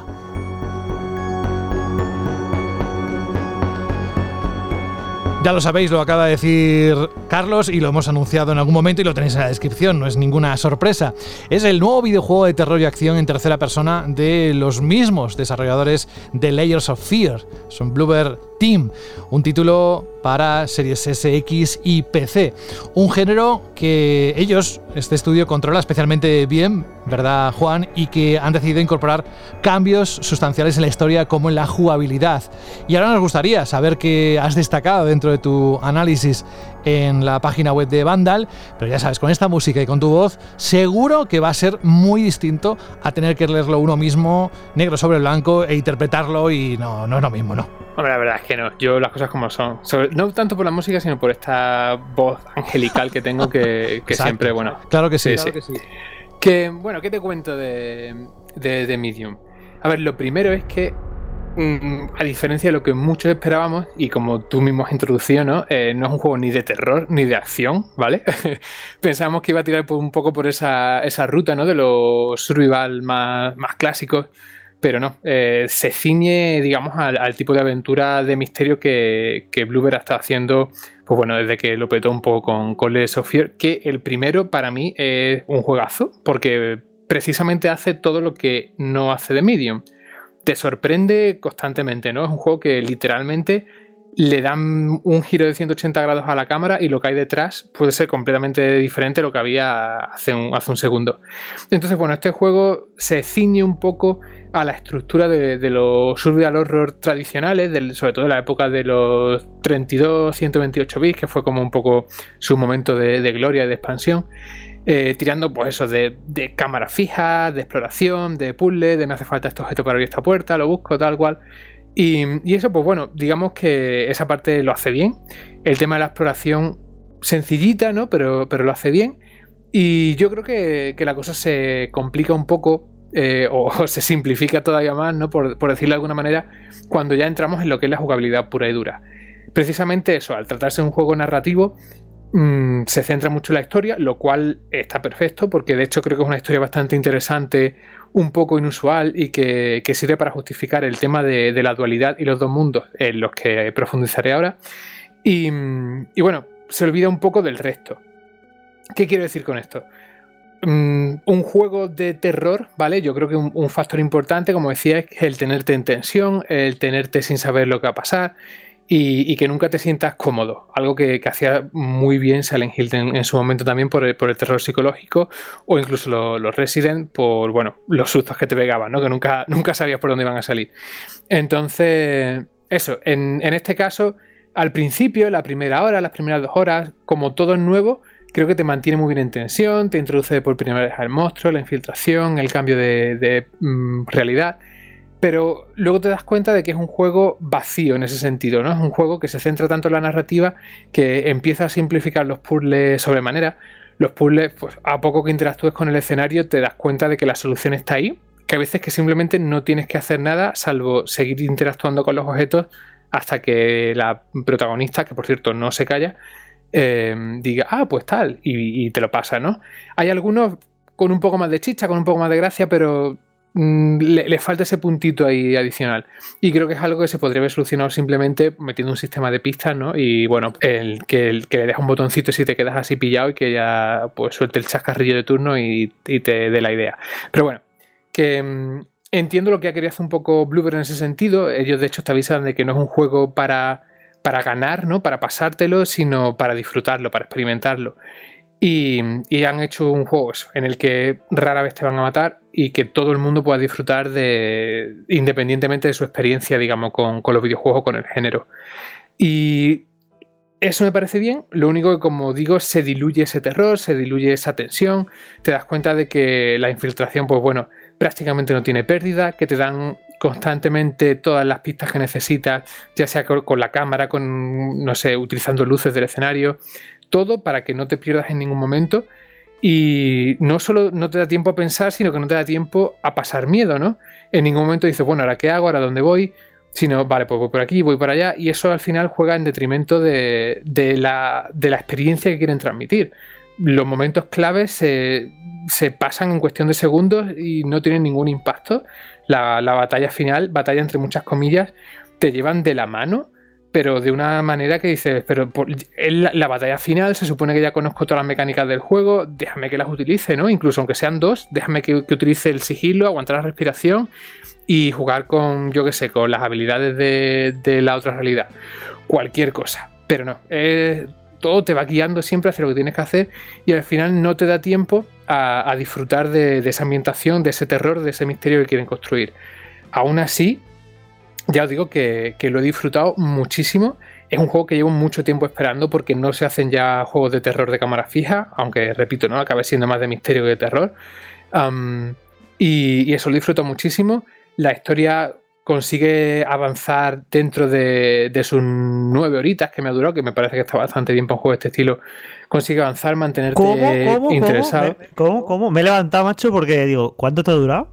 Yo creo que habrán sido unas nueve horitas o así, ¿no? Joder, macho. A mí, seis y no sé si llega, ¿eh? Bueno, es que Jorge, a mí siempre lo, O sea, Jorge y yo jugamos prácticamente a, a todo siempre. Y, y yo creo que los juegos me duran a mí un 50% más que a Jorge, pero de media garantizado.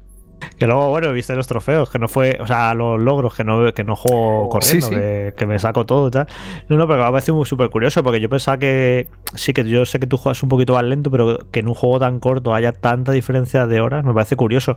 Y que de hecho, ojo, eh, que no lo digo como algo negativo, eh, porque me parece hasta, hasta guay que sea corto. No, eh, como estamos en, criticando últimamente que los juegos duran más de lo que deberían, que son demasiado largos, que venden relleno, pues oye, yo no me voy a quejar de un juego que dura 6, 8 horas, ¿eh? yo encantado, o sea, no tengo ninguna pega. Por eso hay gente que sí, que como medimos todo al peso, aunque yo creo que como mucha gente lo va a jugar porque lo han metido en Game Pass, yo creo que no va a ser una queja precisamente la duración. ¿Veis cómo cambia nuestro, lo que podemos esperar o lo que podemos querer de un juego, cómo cambia? Por el simple hecho de que está en un servicio ¿no? de suscripción. Yo creo que eh, si está en un servicio de suscripción como este, nadie se va a quejar porque dure seis horas. Si hubiera sido un juego que hay que comprar sí o sí, ya hubiera sido otra las quejas. O sea que me parece, ah, no, no tengo ninguna queja con la duración, simplemente eso me ha parecido curioso que, haya tanta diferencia. Sí, yo lo de la duración igual, yo lo firmo y, encantadísimo. Mm, ahora ya me, pone un poco en duda. De hecho, yo garantizo que cinco horas no me ha durado, segurísimo. Que quizás en vez de nueve han sido ocho o siete largas, quizás, vamos, yo como no sé por qué las compañías tienen esa manía de no dejarte ver cuántas horas le ha metido un juego, no entiendo esa necesidad de ocultar una información tan inútil y tan básica a la vez, ¿no? Que, tío, déjame ver cuántas horas le he metido al juego. Pero bueno, que en función de, de vuestro estilo de juego, durará más o menos. Yo ya te digo, con Jorge siempre lo hablo. De hecho, otro día hablando de Yakuza, dice, eh, me ha durado 40 horas. Digo, a mí me durará 60. Porque siempre eso, a mí me duran los juegos como un 50% más que a él. Y si tiene modo foto ya, ni os digo. Pero mm, bueno, que, eso, que, el, que está muy entretenido, que sea muy bien y que el tema de, la doble realidad esta. Yo al principio pensaba que iba a ser una especie de cambio de personaje, porque la demo que nos enseñaron, un poco pocha en ese sentido, pero luego la verdad es que gana bastante funciona muy bien. Eh, creo que lo de cuando va jugando con la doble cámara eh, tiene bastante gracia. Mm, pasa de, una realidad a otra para los puzzles y todo el rollo. No sé, está bien. Me, parece algo original y, que al final ejecutan bien. Repito, dentro de esa sencillez que a mí es lo que me echa un poco más para atrás. Pero bueno, que, aún así, si os gusta este, este tipo de juego, me parece súper recomendable. Si echáis de menos, eh, pues eso, juegos de la época y sabéis que no va a ser un juego de la época, es una especie de homenaje simplificado a, esa generación del terror, de, de, su, de horror de 32-128 bits, creo que se va a disfrutar mucho. Por supuesto, tiene muchísimos toques de, los Silent Hill, sobre todo el 2. Hay planos que, que, prácticamente son calcos de Silent Hill 2. Por supuesto, con Akira Yamaoka, la banda sonora, también bastante moderado. Em, y se nota además de Mm, mm, porque, a ver, aquí, aquí le ha llamado que hacía la banda sonora, pero también hacía pues, todo el trabajo sonoro de los juegos, el, diseño sonoro, y eso se nota mucho. No es solo la música, sino la cantidad de ruidos, cómo se posicionan esos ruidos cuando suenan. Son cosas que, añaden mucho también a, la experiencia y que no todo el mundo sabe hacer. Pero bueno, que en general, ya os digo, un juego que, que me ha gustado, que me ha entretenido, que lo recomiendo, sobre todo eso, como dice Jorge, estando en Game Pass, y que ojalá Mm, Bluebird siga por ese camino y se animen pues bueno, a meter un poco de mecánicas más tradicionales, a subir un poco la dificultad, aunque sea de manera opcional, y, a recuperar un poquito ese género que, es que está prácticamente olvidado. Hay excepciones contadas que, recuperan ese terror clásico. Así que ya os digo, si tenéis Game Pass, probadlo y que yo creo que lo disfrutaréis. Yo el, juego me ha parecido lo mismo con Juan, pero un poco peor. Pero eh, me parece muy entretenido, la verdad. Lo único que es eso, demasiado fácil para mi gusto y demasiado pasillero. Y bueno, tiene algunos momentos con la narrativa que se pone un poco turras y a mí me aburrió. Porque si no, si imagino que si te está interesando la historia y estás ahí súper metido, pues a tope, pero no sé, yo esta historia no, a mí no me, no me, llegó a interesar demasiado. Me estoy riendo yo solo, te lo juro, te lo siento, tengo que intervenir. ¿Por qué? que se pone un poco turras. y te veo yo con el mando diciendo Sí, sí, bueno, ya veréis, hay algún momento que, sí, tío. Eh, además, que me hizo, lo bonito que me hizo recordar una, una expresión que había caído en, en, el olvido de mi mente, que es el trote cochinero. Y pues hay un momento en el que el personaje se pone a correr a trote cochinero y es en plan, venga, pero ¿qué es esto? Me estoy aburriendo. Bueno, no iba, no iba por ahí lo que, quería decir, que el juego me, ha molado, pero bueno, eso que, que, tampoco me ha parecido ninguna maravilla. Lo que pasa que los retazos estos que comenta Juan de, de Silent Hill y eso, y no es por hurgar en la herida, sobre todo hay un momento cuando, antes de entrar al hotel, que estás como en el, en, el patio es enorme y la cámara te va siguiendo desde lejos, que eso es, super, eso es un plano, o sea, el Hill total. Y justo ahí suena Yamaoka a tope y yo fue como, por favor, quiero un Silent Hill. Imagino que, claro, si a mí me ha pasado a ti ya, ahora subir por las paredes, ¿no? Sí, ha sido una experiencia un poco traumática. Yo creo que lo que más miedo me ha dado del juego es ver ese, ese tipo de Silent Hill y saber que, quizás nunca vuelvo a tenerlo, ¿no? Y en el hotel, por ejemplo, cuando hay planos, ¿no? A través de las rejas, está así una reja súper no sé, que no pinta nada ahí, ¿no? Que hay una reja de metal guardando un pasillo con la linterna, súper, súper, súper Silent Hill. Luego también, pues bueno, hay momentos oxidados, entre comillas, que, también recuerdan mucho al, al Other World, este, ¿no? al otro mundo de, Silent Hill. No sé. Em, ya te digo, como, homenaje, incluso si el juego al final, pues bueno, es simplón y pasillero, eh, como homenaje, ¿no? Y con, como aventura de misterio, yo lo disfruto mucho y, y lo recomiendo. A mí me da mucha rabia que no puedan que existir juegos así hoy en día, porque es en plan esta gente ha hecho esto que parecía tal, pero que luego no. Luego es más aventura narrativa que survival porque los puzzles son muy, muy, fáciles y no hay casi exploración porque es todo muy guiadito porque tienen miedo a que el jugador actual se atasca a los puzzles y se frustra, se pierde y es un juego que quiere llegar a mucha gente. Yo entiendo totalmente las decisiones que ha tomado. Otra cosa es que no, no, como, no me complace ¿no? lo que yo buscaba. Pero es que no hay juegos así. Eh, es muy frustrante porque porque no lo hace nadie. Es en plan, yo no me creo que con todos los fans que hay de los Resident Evil clásicos, que no haya nadie que, que, O sea, si hicieran un juego así de este estilo, joder, es que yo creo que iba a funcionar sí o sí. Porque, porque eh, por ejemplo, salió hace ya un par de años, ¿no? Resident Evil 2 Remake. Yo lo siento mucho, pero Resident Evil 2 Remake no es un survival horror clásico. Tiene muchísima acción. Al final, la acción tiene un peso increíble. Y en Resident Evil 8 ya ni te cuento. En Resident Evil 8 parece que va a, tener, va a haber acción por un tubo. No sé si a niveles de Resident Evil 4, pero parece que va a haber un montonazo de acción, a pesar de que la demo que han sacado engañe. Pero eso no es para nada representativa de lo que va a ser el juego, que el juego parece que va a tener un montonazo de tiros.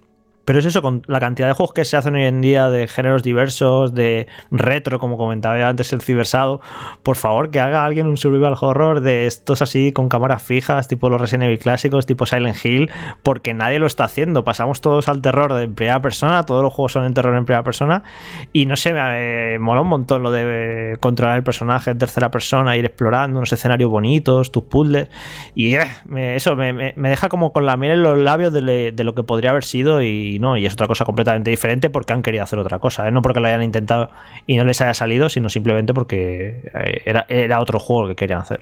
Juan, yo te quería preguntar, eh, antes de que continúes, teniendo en cuenta cómo trabajan de rápido esta gente de Blover Team, que te sacan básicamente un juego al año, sino dos, o algún remake o alguna adaptación de algún juego suyo antiguo, como en el caso de Observer, ¿crees que aquí hay mimbres para que ellos puedan fabricar o construir el futuro, en el futuro, ¿no? Una nueva saga o una nueva licencia con la que ir alimentando, pues eso, Game Pass o eh, que sea como una gran saga o una pequeña saga dentro de Xbox? Sí, voy a decir una cosita rápida. Eh, si tenéis ganas de survival clásico, hace unos cuantos meses, creo, relativamente poco. Y juraría que además lo sacó un estudio español. Eh, hay un juego que se llama Dawn of Fear, ¿no? En plan Down of Fear, que es un, un Resi clásico. Lo que pasa que el juego cuando salió estaba literalmente roto de que había un puzzle que no se activaba y no podías avanzar. Entonces, pues nunca lo terminé, pero lo poquito que jugué, que era como la primera hora, hora y media, eh, me gustó bastante. Así que bueno, echarle un ojo porque lo dieron con el Plus. Eh, eso te voy a decir yo, no, que lo dieron con el Plus, que yo lo tengo ahí descargado pendiente, tío. Pues bueno, pues sí, sí, ya está arreglado, que supongo que se habrá arreglado desde que salió, que juraría que fue pues hace un año ahora. Eh, yo, de hecho, a veces doy una oportunidad porque lo que probé me gustó. Y respondiendo a tu pregunta, eh, yo quiero pensar que sí. Yo quiero pensar que por lo menos hay ahí una base sobre la que se puede trabajar fácil.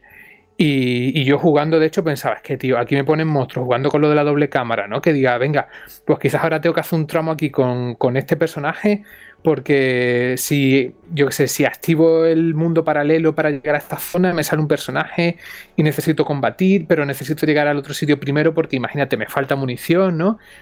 Hay una base tan buena con esto de la doble realidad y con el tema de, las cámaras fijas, que además yo entiendo, ¿vale? Que, bueno, que el combate de aquella época es difícil de, aguantar hoy en día, ¿no? Que nos hemos acostumbrado a un combate más, más ágil probablemente por culpa de, Resident Evil 4 en el género.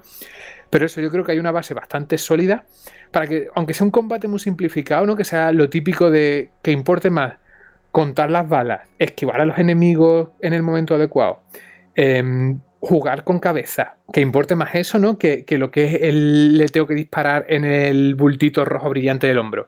Entonces, pues bueno, eso con las cámaras fijas yo creo que, que es donde puede tener más, más chicha y que sinceramente creo que no es tanto la ejecución jugable, una ejecución jugable súper sencillita y creo que la clave está en el, en el planning ¿no? y en el diseño de escenario.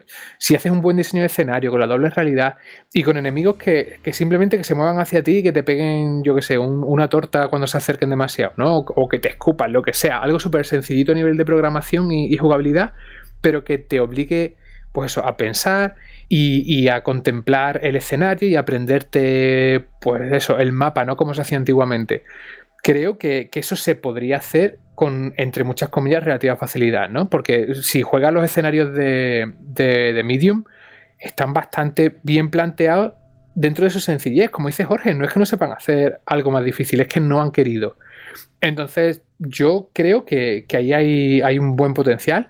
Y la verdad es que me gustaría pensar que, aunque sea con opciones de dificultad, ya te digo, un sistema de pistas que no sé cómo solventar este puzzle, pues le doy un botoncito y la muñeca, en vez de hablar porque sí, porque no se calla, pues me hace un comentario, me dice, ay, pues quizás tengo que mirar por aquí. Y dices, ah, vale. Y con el combate igual. Mm, ¿No quieres marearte explorando y más? Pues bueno, en vez de encontrar 5 balas, encuentras 10. Y si todavía quieres más fácil, encuentras 20. Cosas que se hacían en, en Silent Hill, que, que, los Silent Hill ya tenían niveles de dificultad para los puzzles, ¿sabes? Entonces, bueno, creo que es una manera, vuelvo a repetir, ¿no? que en, el desarrollo de videojuegos no hay nada fácil, pero es una manera sencilla y accesible de, acceder a ese público que es que tenemos una set de juego clásico de terror que es que no podemos. De hecho, como dice Jorge también, con el Resi 8, es un juego de acción con escenarios guapísimos y una ambientación flipante. Pero yo creo que el 70% de ese juego seguramente va a ser acción buena. Y luego habrá un 30 ya más de misterio, de sustos y eso, ¿no? Pero bueno, mm, yo qué sé. Es el mercado también el que habla. Nosotros, pues bueno, somos quizás un, nicho, ¿no? Que, se, se, contenta jugando al, al Code Verónica en 2021. un detalle, Juan, que no se quede sin comentar, que lo hablamos tú y yo y que me parece súper interesante y daría para un debate, que nos gusta mucho ese estudio y lo, queremos destacar, es que eh, ambientan sus juegos en Polonia. Y eso me gusta un montón, porque ya como tengo muy reciente Observer, que está ambientado en una Polonia cyberpunk y este juego otra vez eh, está completamente ambientado en Polonia y no solo está ambientado en Polonia, sino que utiliza el contexto histórico de Polonia, no voy a entrar en más detalles, no sé, me parece muy chulo que se hagan juegos que estén ambientados en países diferentes, ¿sabes? Que no sea todo la ambientación, los juegos tienen que estar ambientados en Estados Unidos o los juegos japoneses en Japón, ¿no? ¿no? Que si haces un juego español, pues pueda estar ambientado en, España, que no tengamos complejos, que no pasa nada. Y igual que hacen estos polacos, eh, ambientan sus juegos en Polonia y aprovechan su, historia, su lore o, lo, como lo quieras llamar, para enriquecer el juego y para que sea culturalmente diverso. No sé, me gusta mucho que, eso, que ambienten sus juegos en Polonia, parece una tontería, pero vamos, creo que, eso, que debería haber juegos ambientados en, más diversidad de lugares. Sí, totalmente de acuerdo con eso. Y como curiosidad, que lo dicen en el vídeo ese que publicaron, el edificio que sale al principio en, The Medium es el edificio de Observer, que me parece un detalle bastante guay, ¿no? Que ya tiene incluso ahí ese, ese metamundo propio de sus juegos. Pero sí, bueno, mm, ¿qué voy a decir? No? Que ojalá se, potenciase un poco más la cultura española. Yo sueño con un, con un Assassin's Creed en España, aunque hagan el mapa, yo qué sé, desde Andorra hasta las Canarias y, acabe cansado a los cinco minutos y lo quite, pero creo que tenemos una ambientación increíble para aprovechar en, nuestro país. Y por supuesto, un saludo a, los creadores casi paisanos de, de Blasphemous por ambientar un juego aquí y encima ponerle unas cuantas vocecitas en andaluz que, siempre, siempre se apetece. Que no todo el mundo en España es de Valladolid. Y si alguien tiene, no sé, falta de imaginación de cómo recrear una escena de miedo, que, no sé, despierte por la mañana con Rubén Mercado, que seguramente va a tener un montón de ideas. Rubén Mercado, muy buenas. Muy buenas, ¿qué tal? ¿Cómo estáis? Ahora vamos contigo, solo quería saludarte. Juan, ¿te ha quedado algo más o invitamos a todos los oyentes que estén pendientes de este juego o bien que ya vayan directamente al Game Pass si lo tienen y lo jueguen o si no, más información a través de la página web, ¿no? Sí, yo lo único que, puedo decir es que, lo prueben si tenéis Game Pass, ya sea en Series X barra S o en, PC, que, que merece una oportunidad, que es súper entretenido y ya sabéis que os hacéis una partida rápida a los Jorge y os dura 5 horitas si no queréis entreteneros, si no jugáis como yo a vuestro ritmo y os dura el doble casi. Y que a mí Rubén por las mañanas solo me, da fantasía, no, no me da miedo ninguno. fantasía. bien, bien, bien. No vamos a entrar en eso, ni tampoco lo que me dijiste antes, pero sí que vamos a entrar en desearte todo lo mejor, que te cuides mucho, Juan, y que pronto te esperamos tener aquí en Banda Radio con otro juego o porque te apetece pasarte, que ya sabes que también tú siempre estás invitado. Un abrazo muy grande de todo el equipo. Cuídate. Un abrazo enorme para todos vosotros y por supuesto los oyentes y cuidado mucho que en en estos tiempos hace falta. Hasta pronto.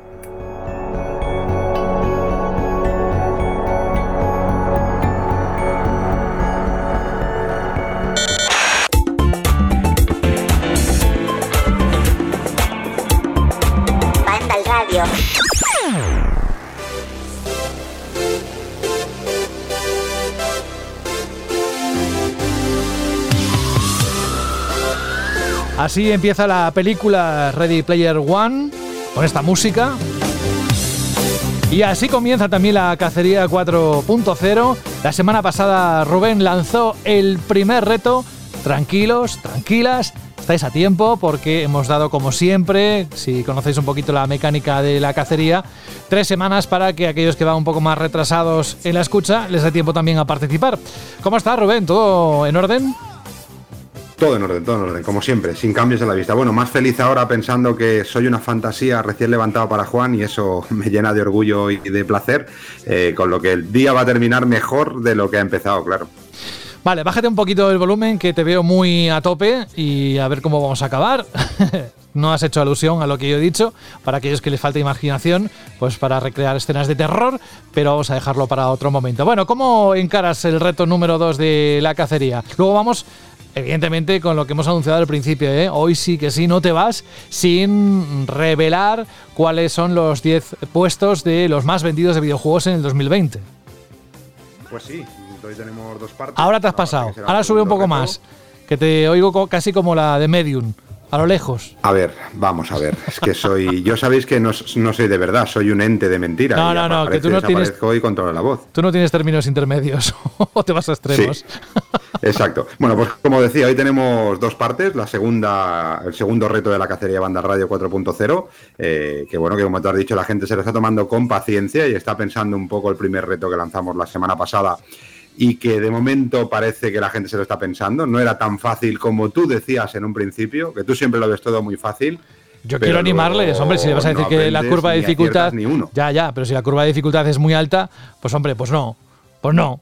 No, eh, no. Muy alta no es, pero fácil viendo el nivelazo que hemos tenido durante las tres últimas cacerías, pues el nivel no va a ser de parvulario, va a ser un nivel chulo, acorde con lo que pronto empezaremos a anunciar, que son los premios que van a ir acompañando a la cacería, que este año se hace de manera diferente y que eh, semana tras semana vamos a ir diciendo y vamos a ir añadiendo premios a los tres ganadores de este año, con lo que atentos, que la cosa promete. ¿Qué ocurre si sabéis la respuesta? La tenéis muy clara, incluso si sabéis antes el reto 2 que el 1, da igual, mientras identifiquéis en el asunto del correo que tenéis que mandar a radio.bandal.net, que pongáis eh, ahí en el asunto el reto 1, reto 2 o el que corresponda, ya con eso nos vale. Así que no sé si quieres comentar algo, sí que ha habido respuestas, no vamos a decir nada sobre ellas para no dar ningún tipo de pista, pero sí que vamos a estar muy atentos a lo que nos vas a contar en esta segunda propuesta en este segundo planteamiento de la cacería, ¿no? Pues sí, un segundo reto que la verdad es que eh, he disfrutado haciéndolo y he disfrutado viendo a ver por dónde íbamos. Tengo muchos en la cabeza, pero este le tenía ganas, especialmente en, estas últimas semanas. Y no voy a decir nada más, no vaya a ser que vaya desvelando algo y que lo ponga más fácil para este segundo reto. Y bueno, pues ya con ganas de decirlo. Y luego, por la otra parte, que es un adelanto del artículo que vais a encontrar próximamente cuando el señor cabrón del tiempo me deje eh, terminarlo de hacer de los 10 juegos más vendidos del 2020 y de también de las consolas eh, más vendidas en 2020 para que veáis un poco cómo está el mercado español y ciertas cosas raras que han pasado en este 2020, un año de transición de antigua generación a nueva generación, algo descafeinado por la falta de stock cosa que poco a poco parece que se va a ir solucionando, aunque de momento sigue estando la misma situación tanto con PlayStation 5 en las dos versiones como con Xbox Series también en las dos versiones. Pero bueno, una manera de cerrar el año eh, haciendo un recopilatorio y un resumen de qué ha sido pues todo lo que semana tras semana hemos ido hablando aquí en el programa y el artículo que encontráis también de las ventas cada semana en la web. Que creo que es interesante siempre conocerlo y que va a haber más de una sorpresa, como hemos dicho ya en alguna ocasión. Hoy, en este capítulo número 22 de la octava temporada, sí o sí, lo vais a tener, pero antes, como tiene muchas ganas de contar cuál es el reto número 2, pues yo bajo la música y estamos muy atentos a lo que nos tengas que contar. Adelante, Rubén. Pues el reto número 2 de la cacería de banda al radio 4.0 dice así. Hoy buscamos algo actual, pero que se inició más o menos en la época de Naranjito, donde un enfrentamiento entre la D y la J nos dejó a todos con ganas de más. Las cosas han cambiado, pero algunas cosas con la edad se pueden mejorar. Eso sí, aún quedan muchas por aclarar. Hace poco he sido también videojuego, pero un 61 deja claro que casi mejor ni hablar. Soy un enorme éxito y La La ha sacado provecho de mí. Mientras espero vuestras respuestas, aquí sigo cómodo en uno de mis sillones disfrutando de la sabueso más bonita de todo el equipo. Si aciertas quién soy, tres puntos sumarás y luchando seguirás en la cacería de Vandal Radio. Lo que está claro son dos cosas. Una es que el, hacerlo desde casa, incluso trabajando, se nos meten ahí ruidos de todo tipo. Y segundo, que está el niño un ahí encantado de la cacería y es el, vamos, le vamos a proclamar el cheerleader oficial de la cacería por, por el ánimo, ¿no? Que le está metiendo al tema. Pues sí, está tan, tan, tan contento que está porque me están dando ganas a mí de tirarme por el balcón. Pero sí, está muy contento. Sí, llevo un rato muy contento. Es, lo que tiene hacer las cosas desde casa. Claro, si es que es habitual, sobre todo en los tiempos que corren. ¿Qué te crees? ¿Que se iba a salvar esta edición de banda radio y todo eso?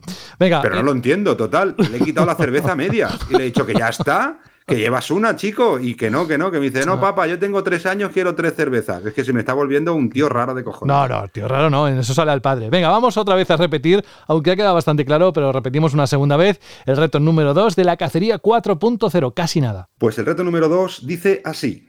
Hoy buscamos algo actual, pero que se inició más o menos en la época de Naranjito, donde un enfrentamiento entre la D y la J nos dejó a todos con ganas de más. Las cosas han cambiado, pero algunas cosas con la edad se pueden mejorar. Eso sí, aún quedan muchas por aclarar. Hace poco he sido también videojuego, pero un 61 deja claro que casi mejor ni hablar.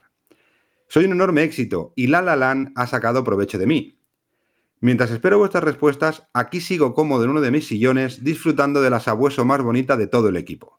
Si aciertas quién soy, tres puntos sumarás y luchando seguirás en la cacería de banda al radio.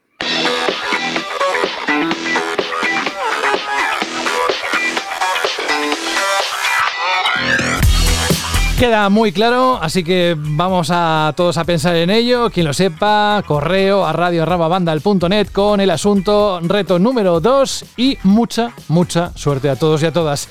Venga Rubén, vamos a meternos con lo que es el ranking.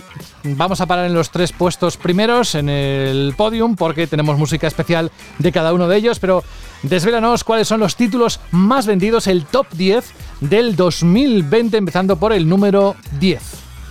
Bueno, pues en este top 20, eh, top 10, perdón, del 2020, eh, la verdad es que cuando lo estábamos preparando mm, nos ha enseñado algunas sorpresas, ¿no? Para empezar, que el décimo juego más vendido en España en formato físico en, durante todo el año pasado, durante todo el 2020, ha sido FIFA 20 para PlayStation 4.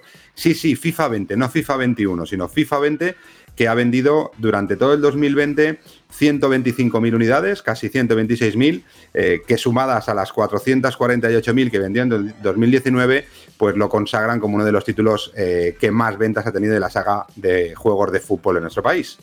El número 9, el noveno juego más vendido, ha sido Red Dead Redemption 2 para PlayStation 4. En octava posición, Super Mario 3D All Stars para Nintendo Switch, que ha tenido pocas semanas de venta porque se lanzó a mediados del año pasado. En el número 7, Pokémon Espada y Escudo para Nintendo Switch. El número 6, Mario Kart 8 Deluxe para Nintendo Switch también, que además tiene la peculiaridad que ha vendido más en 2020 que lo que vendió en 2019. El número 5, otro título para Nintendo Switch que copa gran parte de los juegos más vendidos en España.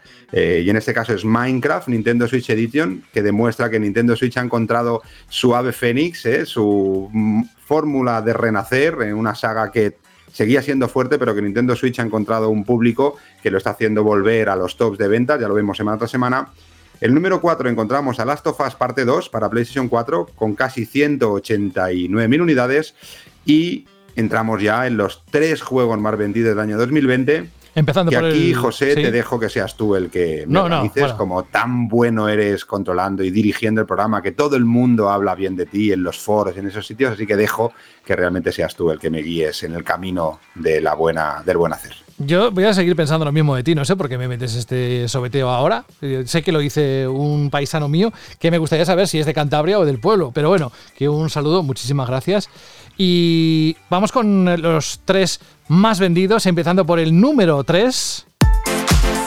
Pues el número 3, el tercer juego más vendido en formato físico en España en todo el 2020 ha sido FIFA 21 para PlayStation 4 con casi 327.000 unidades. Podríamos decir que es un éxito, pero está muy lejos o bastante lejos de las 448.000 unidades que vendió su antecesor, el FIFA 20 también en PlayStation 4 durante el 2019, con lo que aquí estamos en algo que siempre decimos, que el éxito no solo se mide por las ventas, sino también se mide por si ha vendido todo lo que esperaba la compañía que se vendiera.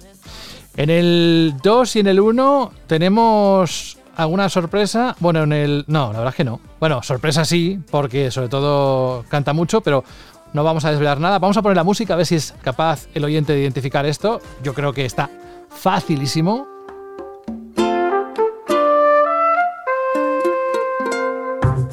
Dale.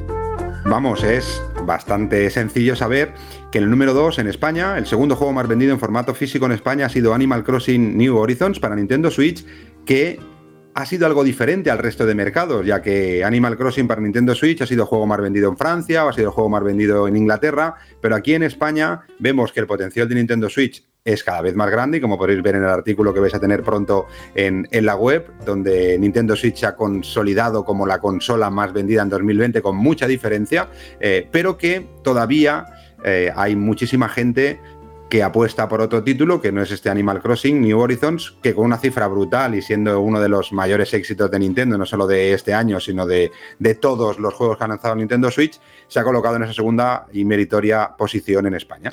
Y en el número 1 vamos a darle un poco de emoción, si te parece. Mm, venga, vamos a preguntar. Alberto, ¿cuál crees que es el número uno de los más vendidos en el 2020? Rápido. Y el resto que vaya pensando, ¿eh? Madre mía, me has pillado aquí a traición. Pues la verdad es que no lo sé, así que que me sorprenda. que me sorprenda Rubén. Venga, Dani, ¿alguna idea? Eh, eh, me pasa lo mismo. Yo qué sé, de Last of Us. No, ya lo he dicho, estaba en el puesto 4, ¿no? ¿Las sofás? Vale. Sí, 4-4. Bueno, A buen ver, intento. Dani, aquí eres tu momento para decir Gears of War Tactics. Por ejemplo. Aunque sepas que no, No, es verdad, Sea of pero Thieves. joder, Sea of Thieves, ¿te imaginas? Oye, el Sea of Thieves estaría muy bien, ¿eh? ¿Ves? Ya te gustaría. Fran, ¿alguna idea? ¿Se ha dicho FIFA 21 en la lista? Sí, sí, El sí. tercero, el el tercero. tercero. pero no ibas mal, mira. Tercero. Y espérate. Qué desastre todos, ¿eh? Qué espérate, desastre. eso se pilló ahí eh, a salto de mata. Y Jorge, ¿alguna idea? Seguro que ya verás. Jorge, sí. ¿Sabes quién puede ser? ¿Cuál puede ser el juego? Eh... Es que iba a hacer una broma, pero es que se me nota mucho cuando miento, porque es que yo, lo sé. Ah. vale. Iba a decir Cyberpunk 2077, Sí. pero no, es que yo, yo ya yo tenía información, información Privilegiada. concreta, así- Vale. privilegiada, así que sí, sí, no puedo. Vale, vale. Yo para hacer algún spoiler sé que a Jorge le encanta esta rima. Y con eso ya veis todos cuál es el título más vendido en PlayStation 4 y el título más vendido en formato físico en 2020. Y es alucinante que el juego más vendido en formato físico en 2020 sea Grand Theft Auto 5 para PlayStation 4 con casi 360.000 unidades, un juego que lleva ya más de 1.400.000 copias físicas vendidas en España y que es brutal como un juego que no se lanzó el año pasado, ni el anterior, ni el anterior, se ha convertido en el juego más vendido en España, con lo que hay que felicitar a Rockstar y a, y a Take Two, el distribuidor del videojuego en España, por no solo hacer un buen título, sino tener la fórmula ideal para poder mantener año tras año, semana tras semana, porque lo hemos visto muchas semanas dentro del top 3, del top 2, siendo número 1 durante todo el 2020, gracias a nuevos contenidos, nuevas fórmulas de juego, a lo importante que es tener el máximo stock disponible siempre en tiendas, que nunca falte el juego para los que van a comprarlo y para los que no saben qué comprar, lo ven y lo terminan comprando. Y decir que Rockstar tiene dos títulos dentro de los 10 juegos más vendidos en España. A lo mejor esa es una razón por la que tampoco tienen demasiada prisa para sacar la sexta entrega de la saga, si todavía pueden sacarle el rendimiento que le están sacando, sobre todo a las puertas del lanzamiento de la edición de PlayStation 5, que cuando haya consola seguramente vuelve a resurgir y vuelve a ser juegos, uno de los juegos más vendidos o una de las elecciones eh, más destacadas por parte de todos los que tienen la consola de Sony. Así que Grand Theft Auto 5 se lleva el honor de ser el juego más vendido en 2020 en España en formato físico. Es lo que te iba a decir. ¿Para qué las prisas, no? Si sigue vendiendo así, pues ya, ya sacaremos el siguiente juego cuando toque y así van teniendo pues todo lo que es la producción y todo bien atado y en fin, y se volverá a convertir en un éxito, desde luego, un ejemplo para hacérselo mirar, una referencia y vamos a hablar de otra referencia, si te parece, a ver si caes tú en cuál es la referencia que vamos a hablar ahora. Hombre, si estamos hablando de referencia, si estamos hablando no le he dicho nada, ¿eh? no le he dicho nada, ¿eh? si estamos hablando de cuál es el sitio donde primero tienes que teclear porque lo tienen todo, eh, a unos precios brutales, con reservas, rápido de escribir. Es decir, yo creo que la referencia a la que se está refiriendo no puede ser otra que te tienda de videojuegos, José.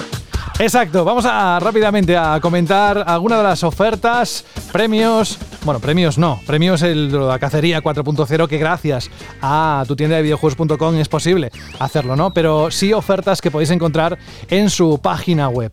Empezando por la edición limitada que ya se puede reservar de Monster Hunter Rise Edition de Nintendo Switch por 399,99 euros y el mando Pro Controller. Sobre todo, José, hay que decir que es la consola Nintendo Switch edición limitada, porque si no la gente va a decir, hay una nueva entrega del juego. Ah, es que he dicho edición limitada de Monster Hunter, no, no, no.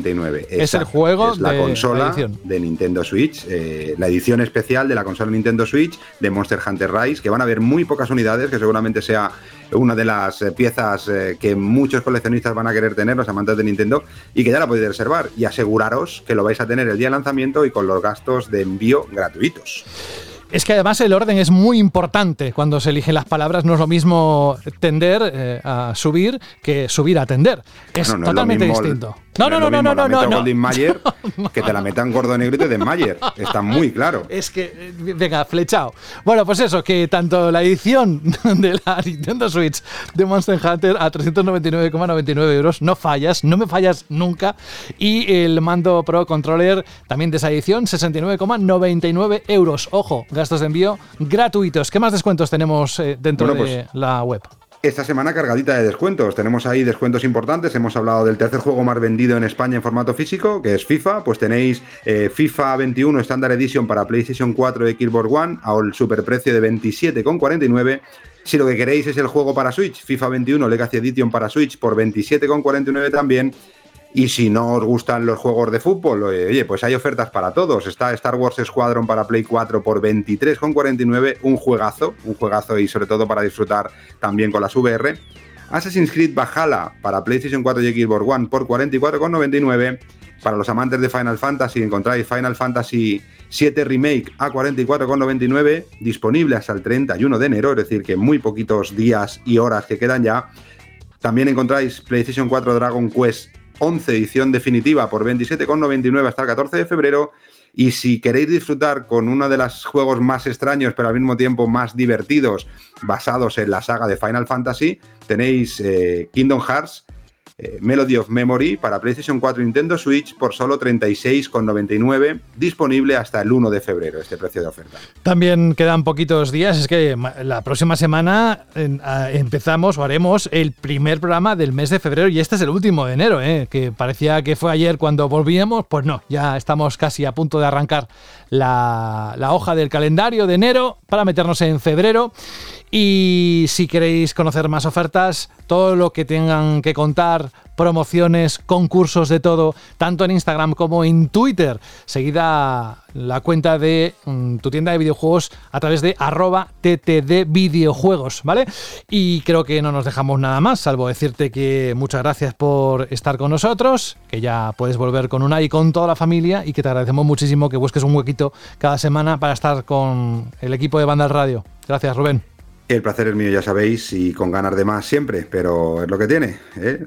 bueno, iba a decir una barbaridad. No, no, ya está. hoy el, cupo lo tienes cubierto ya. Ah, es la primera vez que no ha sido mi boca capaz de decir la barbaridad que va a salir. Imaginaros en qué límite estamos. O eso me estoy volviendo medio normal, que no es así. No, no, no, no, sí, pero si acabas de soltar varias. Que me la quedo para mí y solo para mí. Así que un abrazo a todos y un placer. Y la semana que viene más y aquí estaremos con vosotros. Disfrútala en tu interior. Gracias. Adiós.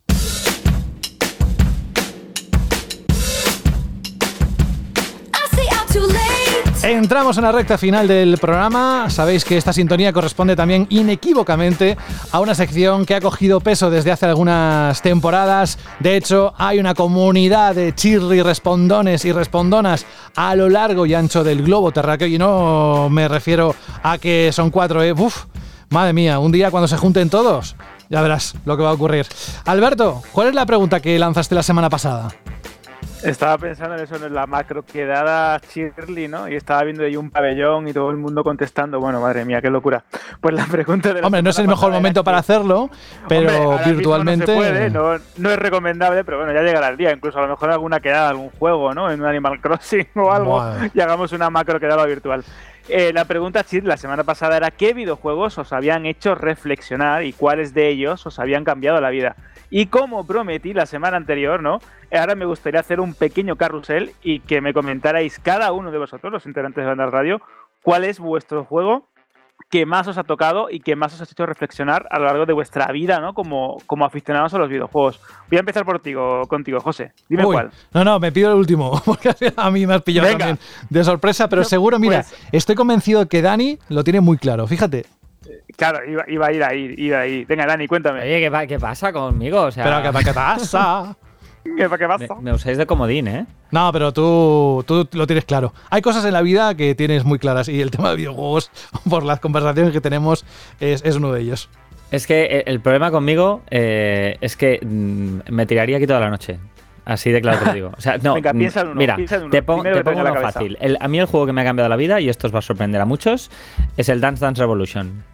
No, no, joder, Ojo con eso, ¿eh? muy bueno. Ese, juego a mí me ha cambiado la vida. Y, me ha cambiado la vida porque gran parte, muchos años de mi vida. amistades, tu vida, bueno, todo exacto, amistades, torneos, bueno, mm, infinitas cosas. Hay muchas cosas en mi vida que, han ocurrido gracias a ese juego. Y juegos que me han tocado la patata relativamente recientes, eh, yo quería mencionar el Life is Strange, que es un juego que si no ha jugado, eh, si aún queda alguien que no haya jugado, os recomiendo mucho que lo hagáis porque toca muchísimo la fibra, especialmente después del capítulo 2, y os reto a no llorar después del capítulo, del capítulo final y de la decisión que hay que tomar. Ahí lo dejo. Es verdad que es un jugazo. ¿Y tú, Fran? Cuéntame, ¿cuáles son los juegos que más te han marcado? A ver, ha sido un juego que me haya hecho pensar en él durante muchísimo tiempo. Ahora mismo no me acuerdo, pero si hay un juego que me hizo ser un poco como soy, que fue el primer Bioshock. O sea, yo, cuando salió Bioshock, yo tenía 14 añitos, ¿vale? Era un adolescente sin conciencia política ninguna. Y ese juego, el punto de vista sobre el capitalismo que tenía, todas las cosas que que leí a partir de jugar Bioshock y todo eso mm, me hicieron ser como soy. Ahora mismo lo mismo lo juego y digo, joder, el mensaje es muy blandito, ¿no? Pero en su día, pues tuvo un efecto muy fuerte en mí, vaya. Qué bueno. ¿Y tú, Jorge? Se lo está pensando. no, no, no, que sí que ya hicimos un programa de esto. Estoy... Pues bueno, eh, eh, yo lo he dicho muchas veces, pues eh, The Secret of Monkey Island, por ejemplo, el primer Tomb Raider, Metal Gear Solid, Deus Ex, o sea, hay varios ahí juegos de los 90, ¿no? Yo creo que, que al fin y al cabo, cuando eres joven, las, las cosas te marcan más, ¿no? Ya va como que según pasan los años, como que va, me va costando. Me puede gustar muchísimo un juego, le puedo dar un 10, pero no te impactan tanto, ¿no? Las cosas como cuando tienes 8, 10 o 14 años, ¿no? Son como hmm. edades clave en las que te golpean las cosas muy fuertes tanto como juegos, como con películas, como con libros, ¿no? Que te pueden pegar un guantazo que te que, alucinas. Y luego ya van pasando los años y eh, no digo que no se hayan hecho cosas mejores que aquellos juegos, pero sí que pierdes tu capacidad como persona, ¿no? De que te marque algo tan fuerte. Así que si tengo que como que buscar juegos en mi pasado que que me hayan marcado, pues eso, es sobre todo pues eh, creo que de las primeras cosas que juegas y tal, y que te de adolescente, Final Fantasy VII, por ejemplo, pues todos esos juegos, ¿no? De, los 90 que te pillan ahí de, chavalillo, de adolescente y te vuelan la cabeza. Que es lo mismo que decir que a medida que me voy haciendo mayor es más difícil atravesar esta gruesa capa de acero que me... Mm. En fin, vamos a, Yo te voy a decir las mías rápidamente para no alargarlo mucho esta parte. Eh, no sé si queda alguien más. Rubén quería apuntarse, que lo ha dicho por el, chat interno. Oye, que José me ha despedido rápido. es que se apunta todo. Se apunta todo. A ver, Rubén, ¿qué? Venga, Rubén, rápido. Yo, mira, voy a decir el mío, pero antes voy a decir un juego que seguro que marcó a José muchísimo, que es el que pasa Nen, que yo creo que cuadra perfectamente con, sí, con su, con su, sí, oye, el de, PlayStation, el de PlayStation, que pasa ese, ese, fue, ese fue. Pero bueno, voy a hablar de los míos. A mí hay dos juegos que me han marcado, uno en lo profesional y uno en lo personal más próximo. En el profesional, para mí, sin duda, el juego que más me ha marcado fue Commandos, que fue el primer gran título que vendí cuando de muy joven empecé en Proin a ser delegado comercial y lo que eh, uno de los juegos que más me enganchó a, lo que es el mundo de las ventas por la cantidad de cosas que pudimos hacer. Y en lo personal, hay muchos pero creo que el juego que más me impactó por, por, llegarme a la patata, sin ser joven, como dice el hombre de hielo, Iceman Jorge, que desde que tiene más de 13 años ha dejado de tener sentimientos, en los demás todavía tenemos. Para mí, Last Guardian fue un título que me sacó más de un momento una lagrimilla y más de un momento me hizo pensar en muchas cosas que, ese videojuego me enseñó, como la amistad, como el respeto y como ciertas cosas. Así que yo tengo esos dos juegos así bien guardaditos en mi corazón, eh, que son Comandos y The Last Guardian. Y en mi caso, Alberto, hace muchos, muchos años, el primer Prince of Persia creo que fue el inicio de algo, pero sobre todo el punto de inflexión, y lo hemos contado muchas veces aquí, aún sigo jugando. Quien me tenga de contacto en el live sabe que, ¿verdad, Dani? Que por muchos juegos que haya, eh, siempre recurro a uno, que es el Que además va estrechamente ligado a lo que hoy hago y que en su momento fue tan importante que cambió mi vida profesional y personal. O sea, fijaros si cambió algo y es que, bueno, es lo que, lo que hay. ¿Y en tu caso cuál fue? Bueno, el mío fue, ya lo comentamos también en el programa especial que hicimos, pero fue Metal Gear Solid 2. A mí el primero me marcó muchísimo, me pareció un juego que me cambió por completo la forma de entender ¿no? el mundo del videojuego a nivel de argumentos me llevó incluso por caminos de decir, bueno, pues quiero investigar más sobre la genética, sobre la política, sobre no sé qué. Pero la segunda entrega me llegó en un momento muy especial de mi vida, me había roto el codo, me había hecho bastante daño jugando al, fútbol en el colegio, me partí por todos lados, estaba destrozado y solo podía, pues eso, recibir apuntes, de vez en cuando pues me hacían algún examen oral porque no podía escribir y me acuerdo que durante la recuperación de aquella lesión pues salió el juego y fue uno de los títulos con los que disfruté más en PlayStation 2, me marcó muchísimo el argumento, me pilló en una época, pues eso, como comentaba Jorge, ¿no? que estás madurando, ya pasas de lo que sería la adolescencia un poco más a la vida adulta, un poquito a poco, y bueno, pues fue una, una, verdadera, una verdadera locura. Y bueno, nuestros oyentes tienen algunas anécdotas y algunos mensajes que son verdaderamente impresionantes. Vamos a comenzar por Bad Cantabria, tu paisano, José. Este es el último, ¿no? Este es de las últimas horas. Exacto, de los últimos que han llegado. Dice, de los que más me, han ablandado la patata, tengo aún reciente, el de las Guardian, como comentaba Rubén. No tienes alma si no has, no has soltado alguna lágrima al final. En ese sentido, Rhyme coincidió cuando tenía ya a mi hijo con un año. Y cada paso en el juego, a su conclusión, cuando se hacía evidente lo que estaba pasando, me partía el alma. Pero uno de los más viejos que me ha dejado una impronta y que me durará hasta hoy ha sido Final Fantasy IX, concretamente en el momento de la negación de Gitan. Dice, una... Atención a esto, es que no dice un abrazo, dice una pierna a todos. Y dice, postdata, no sé cómo lleváis el primer reto de la cacería, bandaleros, pero corre el rumor de que si sois tan afortunados de tener una PlayStation 5 y le metéis el podcast con el primer reto, te saltan las tarjetas con las pistas y entre ellas hay una foto de Rubén vestido de Lara Croft. Mentira, mentira. La foto es sin nada. Solo para Patreon, ¿eh? Pero lo demás es verdad. Conectar, ponerlo, sí, ponerlo y tendréis ahí unos cartulinas con unas pistas. Yo os quiero un montón. Hacéis ser cada día más cabrón. Y luego ¿eh? decís el nombre de Rubén Mercado tres veces delante de espejo. Ya sabéis lo que ocurre. y os, aparece José por detrás. qué peligro. Bueno, bueno, bueno. bueno. Vamos a continuar con, el, con el audio de Alexander, que es uno de los que hemos recibido esta semana. Hola a todos, al habla Alex de nuevo. En referencia a la Chirly pregunta de esta semana, no sé si tanto como para cambiarme la vida, como dijo Alberto, pero sí tengo un juego el cual me cambió la forma de ver los videojuegos. Antes jugaba pocos RPG, pero después de probar la maravilla que fue The Witcher 3, se abrió un mundo nuevo de posibilidades para mí. La verdad, esa locura de juego me abrió las puertas a un nuevo género del cual estoy disfrutando muchísimo y cada día más. Un saludo a la redacción. Más comentarios.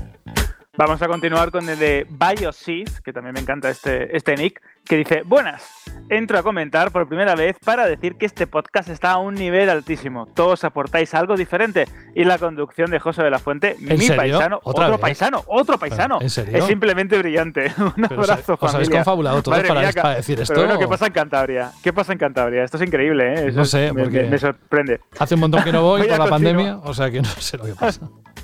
Voy a continuar también en iBox con el comentario de SP9 o SP9 que dice para Shirley, dos puntos.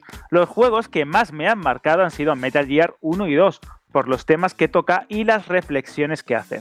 Final Fantasy VII por algunas situaciones que pasan a lo largo del juego y de Last of Us, los dos han tenido momentos en los que aprender algo y de esos que se te quedan marcados. Hay muchos más, pero que yo recuerde especialmente con cariños, eso, un saludo. Y continuamos con el audio de Israel. Hola, gente de banda, aquí Israel de Madrid. Pues nada, comentar para la pregunta esta semana que mis juegos eh, que tienen un lugar especial eh, serían el Sonic 1, que es el primer juego que tuve de mi primera consola que entró en casa, así que siempre será especial por ese motivo. Y luego Final Fantasy VII, que fue el primer juego en el que me di cuenta de que las historias que contaban los juegos eh, podían ser algo más que simplemente muñequitos moviéndose en la pantalla y poco más. Venga, un saludo. Dale, Alberto. Es increíble cómo nos marcó a todos, ¿no? Ese, juego de rol a la hora de disfrutar de una narrativa en adulta, ¿no? En un título como la, en una consola como PlayStation. Voy a continuar con el comentario de Shiva Dylan, que me parece quizás de los mejores que hemos recibido nunca, porque tiene bastante eh, enjundia, ¿no? Está muy bien escrito y es bastante emocionante. Nos dice lo siguiente: más allá del tema de los creadores de contenido y Andorra, que ya hablamos la semana pasada. Dice, eh, comento qué juego llegó a cambiarme eh, en, la forma de pensar. No soy un gran aficionado a los Dark Souls. Creo o creía que no era un tipo de juego para mí. Pero estuve un momento en el que parecía que había tocado fondo anímicamente. Cualquier cosa que hiciera o pensara para salir adelante, veía que no tenía salida hasta que probé Sekiro. Lo hice porque no tenía nada que perder y tampoco me sentía capaz de jugar a nada, así que decidí probar algo distinto a pesar de que seguía pensando que este género no era para mí. Al terminarlo, vi que había cambiado un poco mi filosofía. Había comprendido que tenía más paciencia de la que creía y que cada combate con un jefe pues era un reflejo pesimista de mí contra el que a lo que tenía que enfrentarme. Si moría, me levantaba de nuevo. Si hacía un error, había visto cuál era y tocaba cambiar la táctica. Si pierdo más vida de la que había calculado, tenía que reponerme, ¿no? Llegó un momento en el que si me frustraba o abandonaba el juego, sentía que había perdido. Y aquí no me lo podía permitir. Era un, vamos, tú puedes, lo has tenido en la mano y ya viste cómo es. Inténtalo de nuevo. Venga, otra vez y otra y otra y otra. No puedo decir que es mi juego favorito, a pesar de que nos reconoce que es un jugazo, pero sí el que más me ha eh, llegado a marcar y eso es bastante complicado. Además de todo esto, con las peleas frente a cada enemigo, me ha ayudado a analizar patrones dentro de un juego, qué mecánicas ayudan o se pueden explotar, por qué está hecho de esta manera y no de otra, etcétera. Yo no era, ya no era solo jugar para pasar el rato, sino comprender el motivo de por qué cada juego gusta a determinado tipo de usuarios. A día de hoy, no sé si he llegado a superar ese bache. Lo que sí tengo claro es que gracias a haberle dado una oportunidad, estoy bastante mejor que en aquel momento. Me parece un comentario precioso. Sí, sí, sí. Lo tenéis en, en iVox, ¿eh? en el programa. Esto que ha dicho que, a alguien le puede parecer exagerado, a lo mejor, si no juega Sekiro. A mí me pasó muy parecido. ¿eh? Yo, eh, en un, eh, cuando la dificultad de los juegos es en cuanto a habilidad, esquivar mil balas, hacer no sé qué, hacer cosas muy exigentes y tal. Yo me frustro rápido y no tengo paciencia. En plan, tengo mil cosas que hacer, no voy a estar ahí dedicándole un montón de tiempo a este juego que le den. No, no me gusta ese tipo de dificultad de los juegos. Y Sekiro entré a tope en su juego, en, en lo que ha dicho él. Que te hace como intentar, te, ya es una cosa, es exagerado, pero es que superarte como persona, es en plan, no me voy a rendir, no me voy a tirar la toalla, lo voy a intentar y lo voy a intentar y lo voy a intentar y voy a aprender y lo voy a hacer cada vez mejor y no y, y hasta que no me lo pase esto no, no lo dejo y te pone un poco a prueba, ¿no? Como persona, dice, pues mira, pues eh, eh, tengo más paciencia o puedo llegar a tenerla si me lo propongo de lo que yo creía o puedo, no sé, es un poco, eh, no sé si a alguien más le habrá pasado con, con, Sekiro, pero es muy curioso, El hecho de que te pone a prueba como persona, incluso decir, joder, yo no, sab no pensaba que pudiera tener tanta paciencia o insistir tanto en una cosa que, es una cosa que es una tontería, ¿no? No es un reto de la vida, es una cosa, es un, un reto que te pones tú por, y encima es un entretenimiento.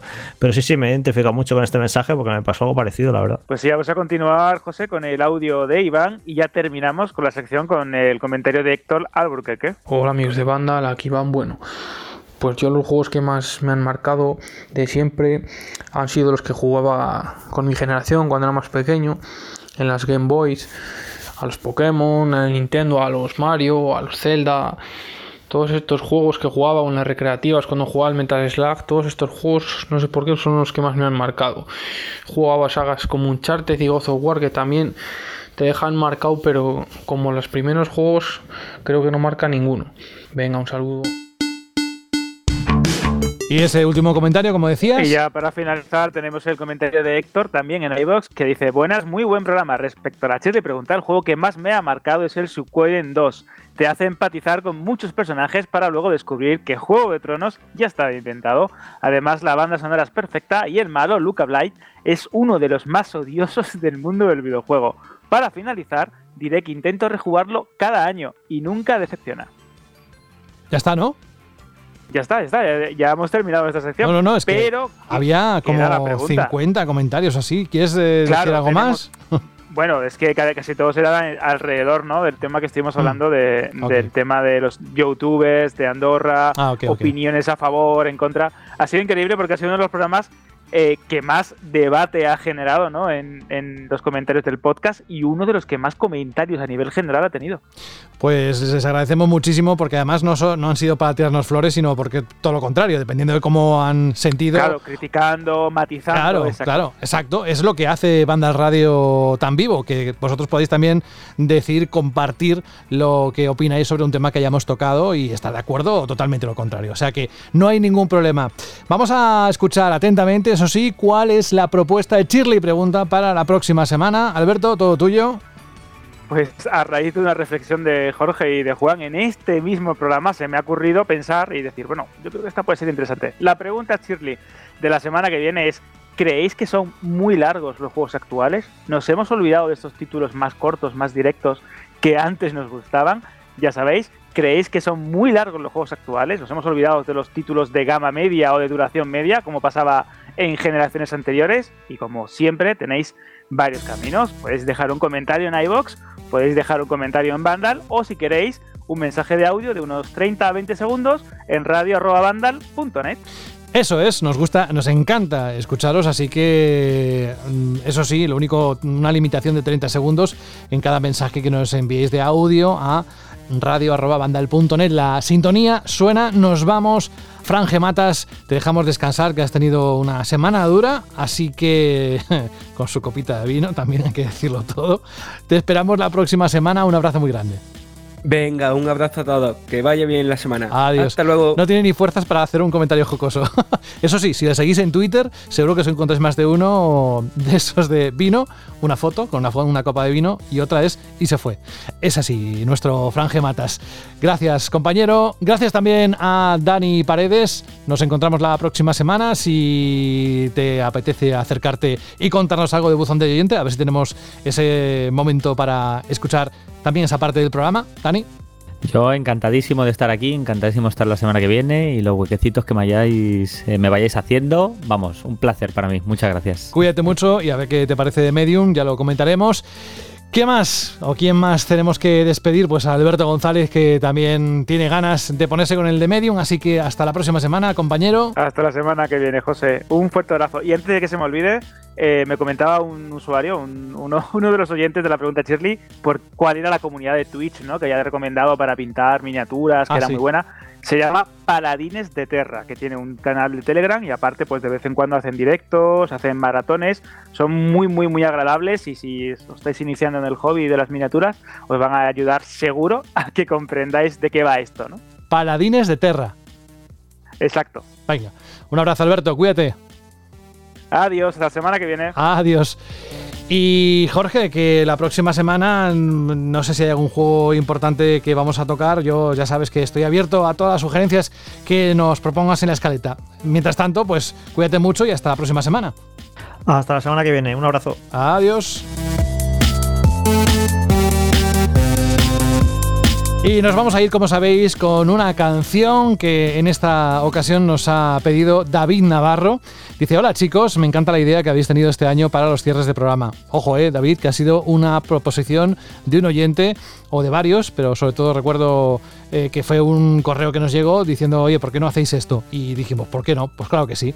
Eh, dice, yo os propongo el opening de Wild Arms de PSX. Me parece un temazo que quizá no está tan reconocido como debiera. Un enorme abrazo a todos, David Navarro. Pues otro para ti y a todos aquellos que habéis eh, decidido escuchar el pasado programa también, porque ha tenido bastantes descargas, muchas, así que os agradecemos el apoyo constante que dais a Vandal y en concreto a Vandal Radio.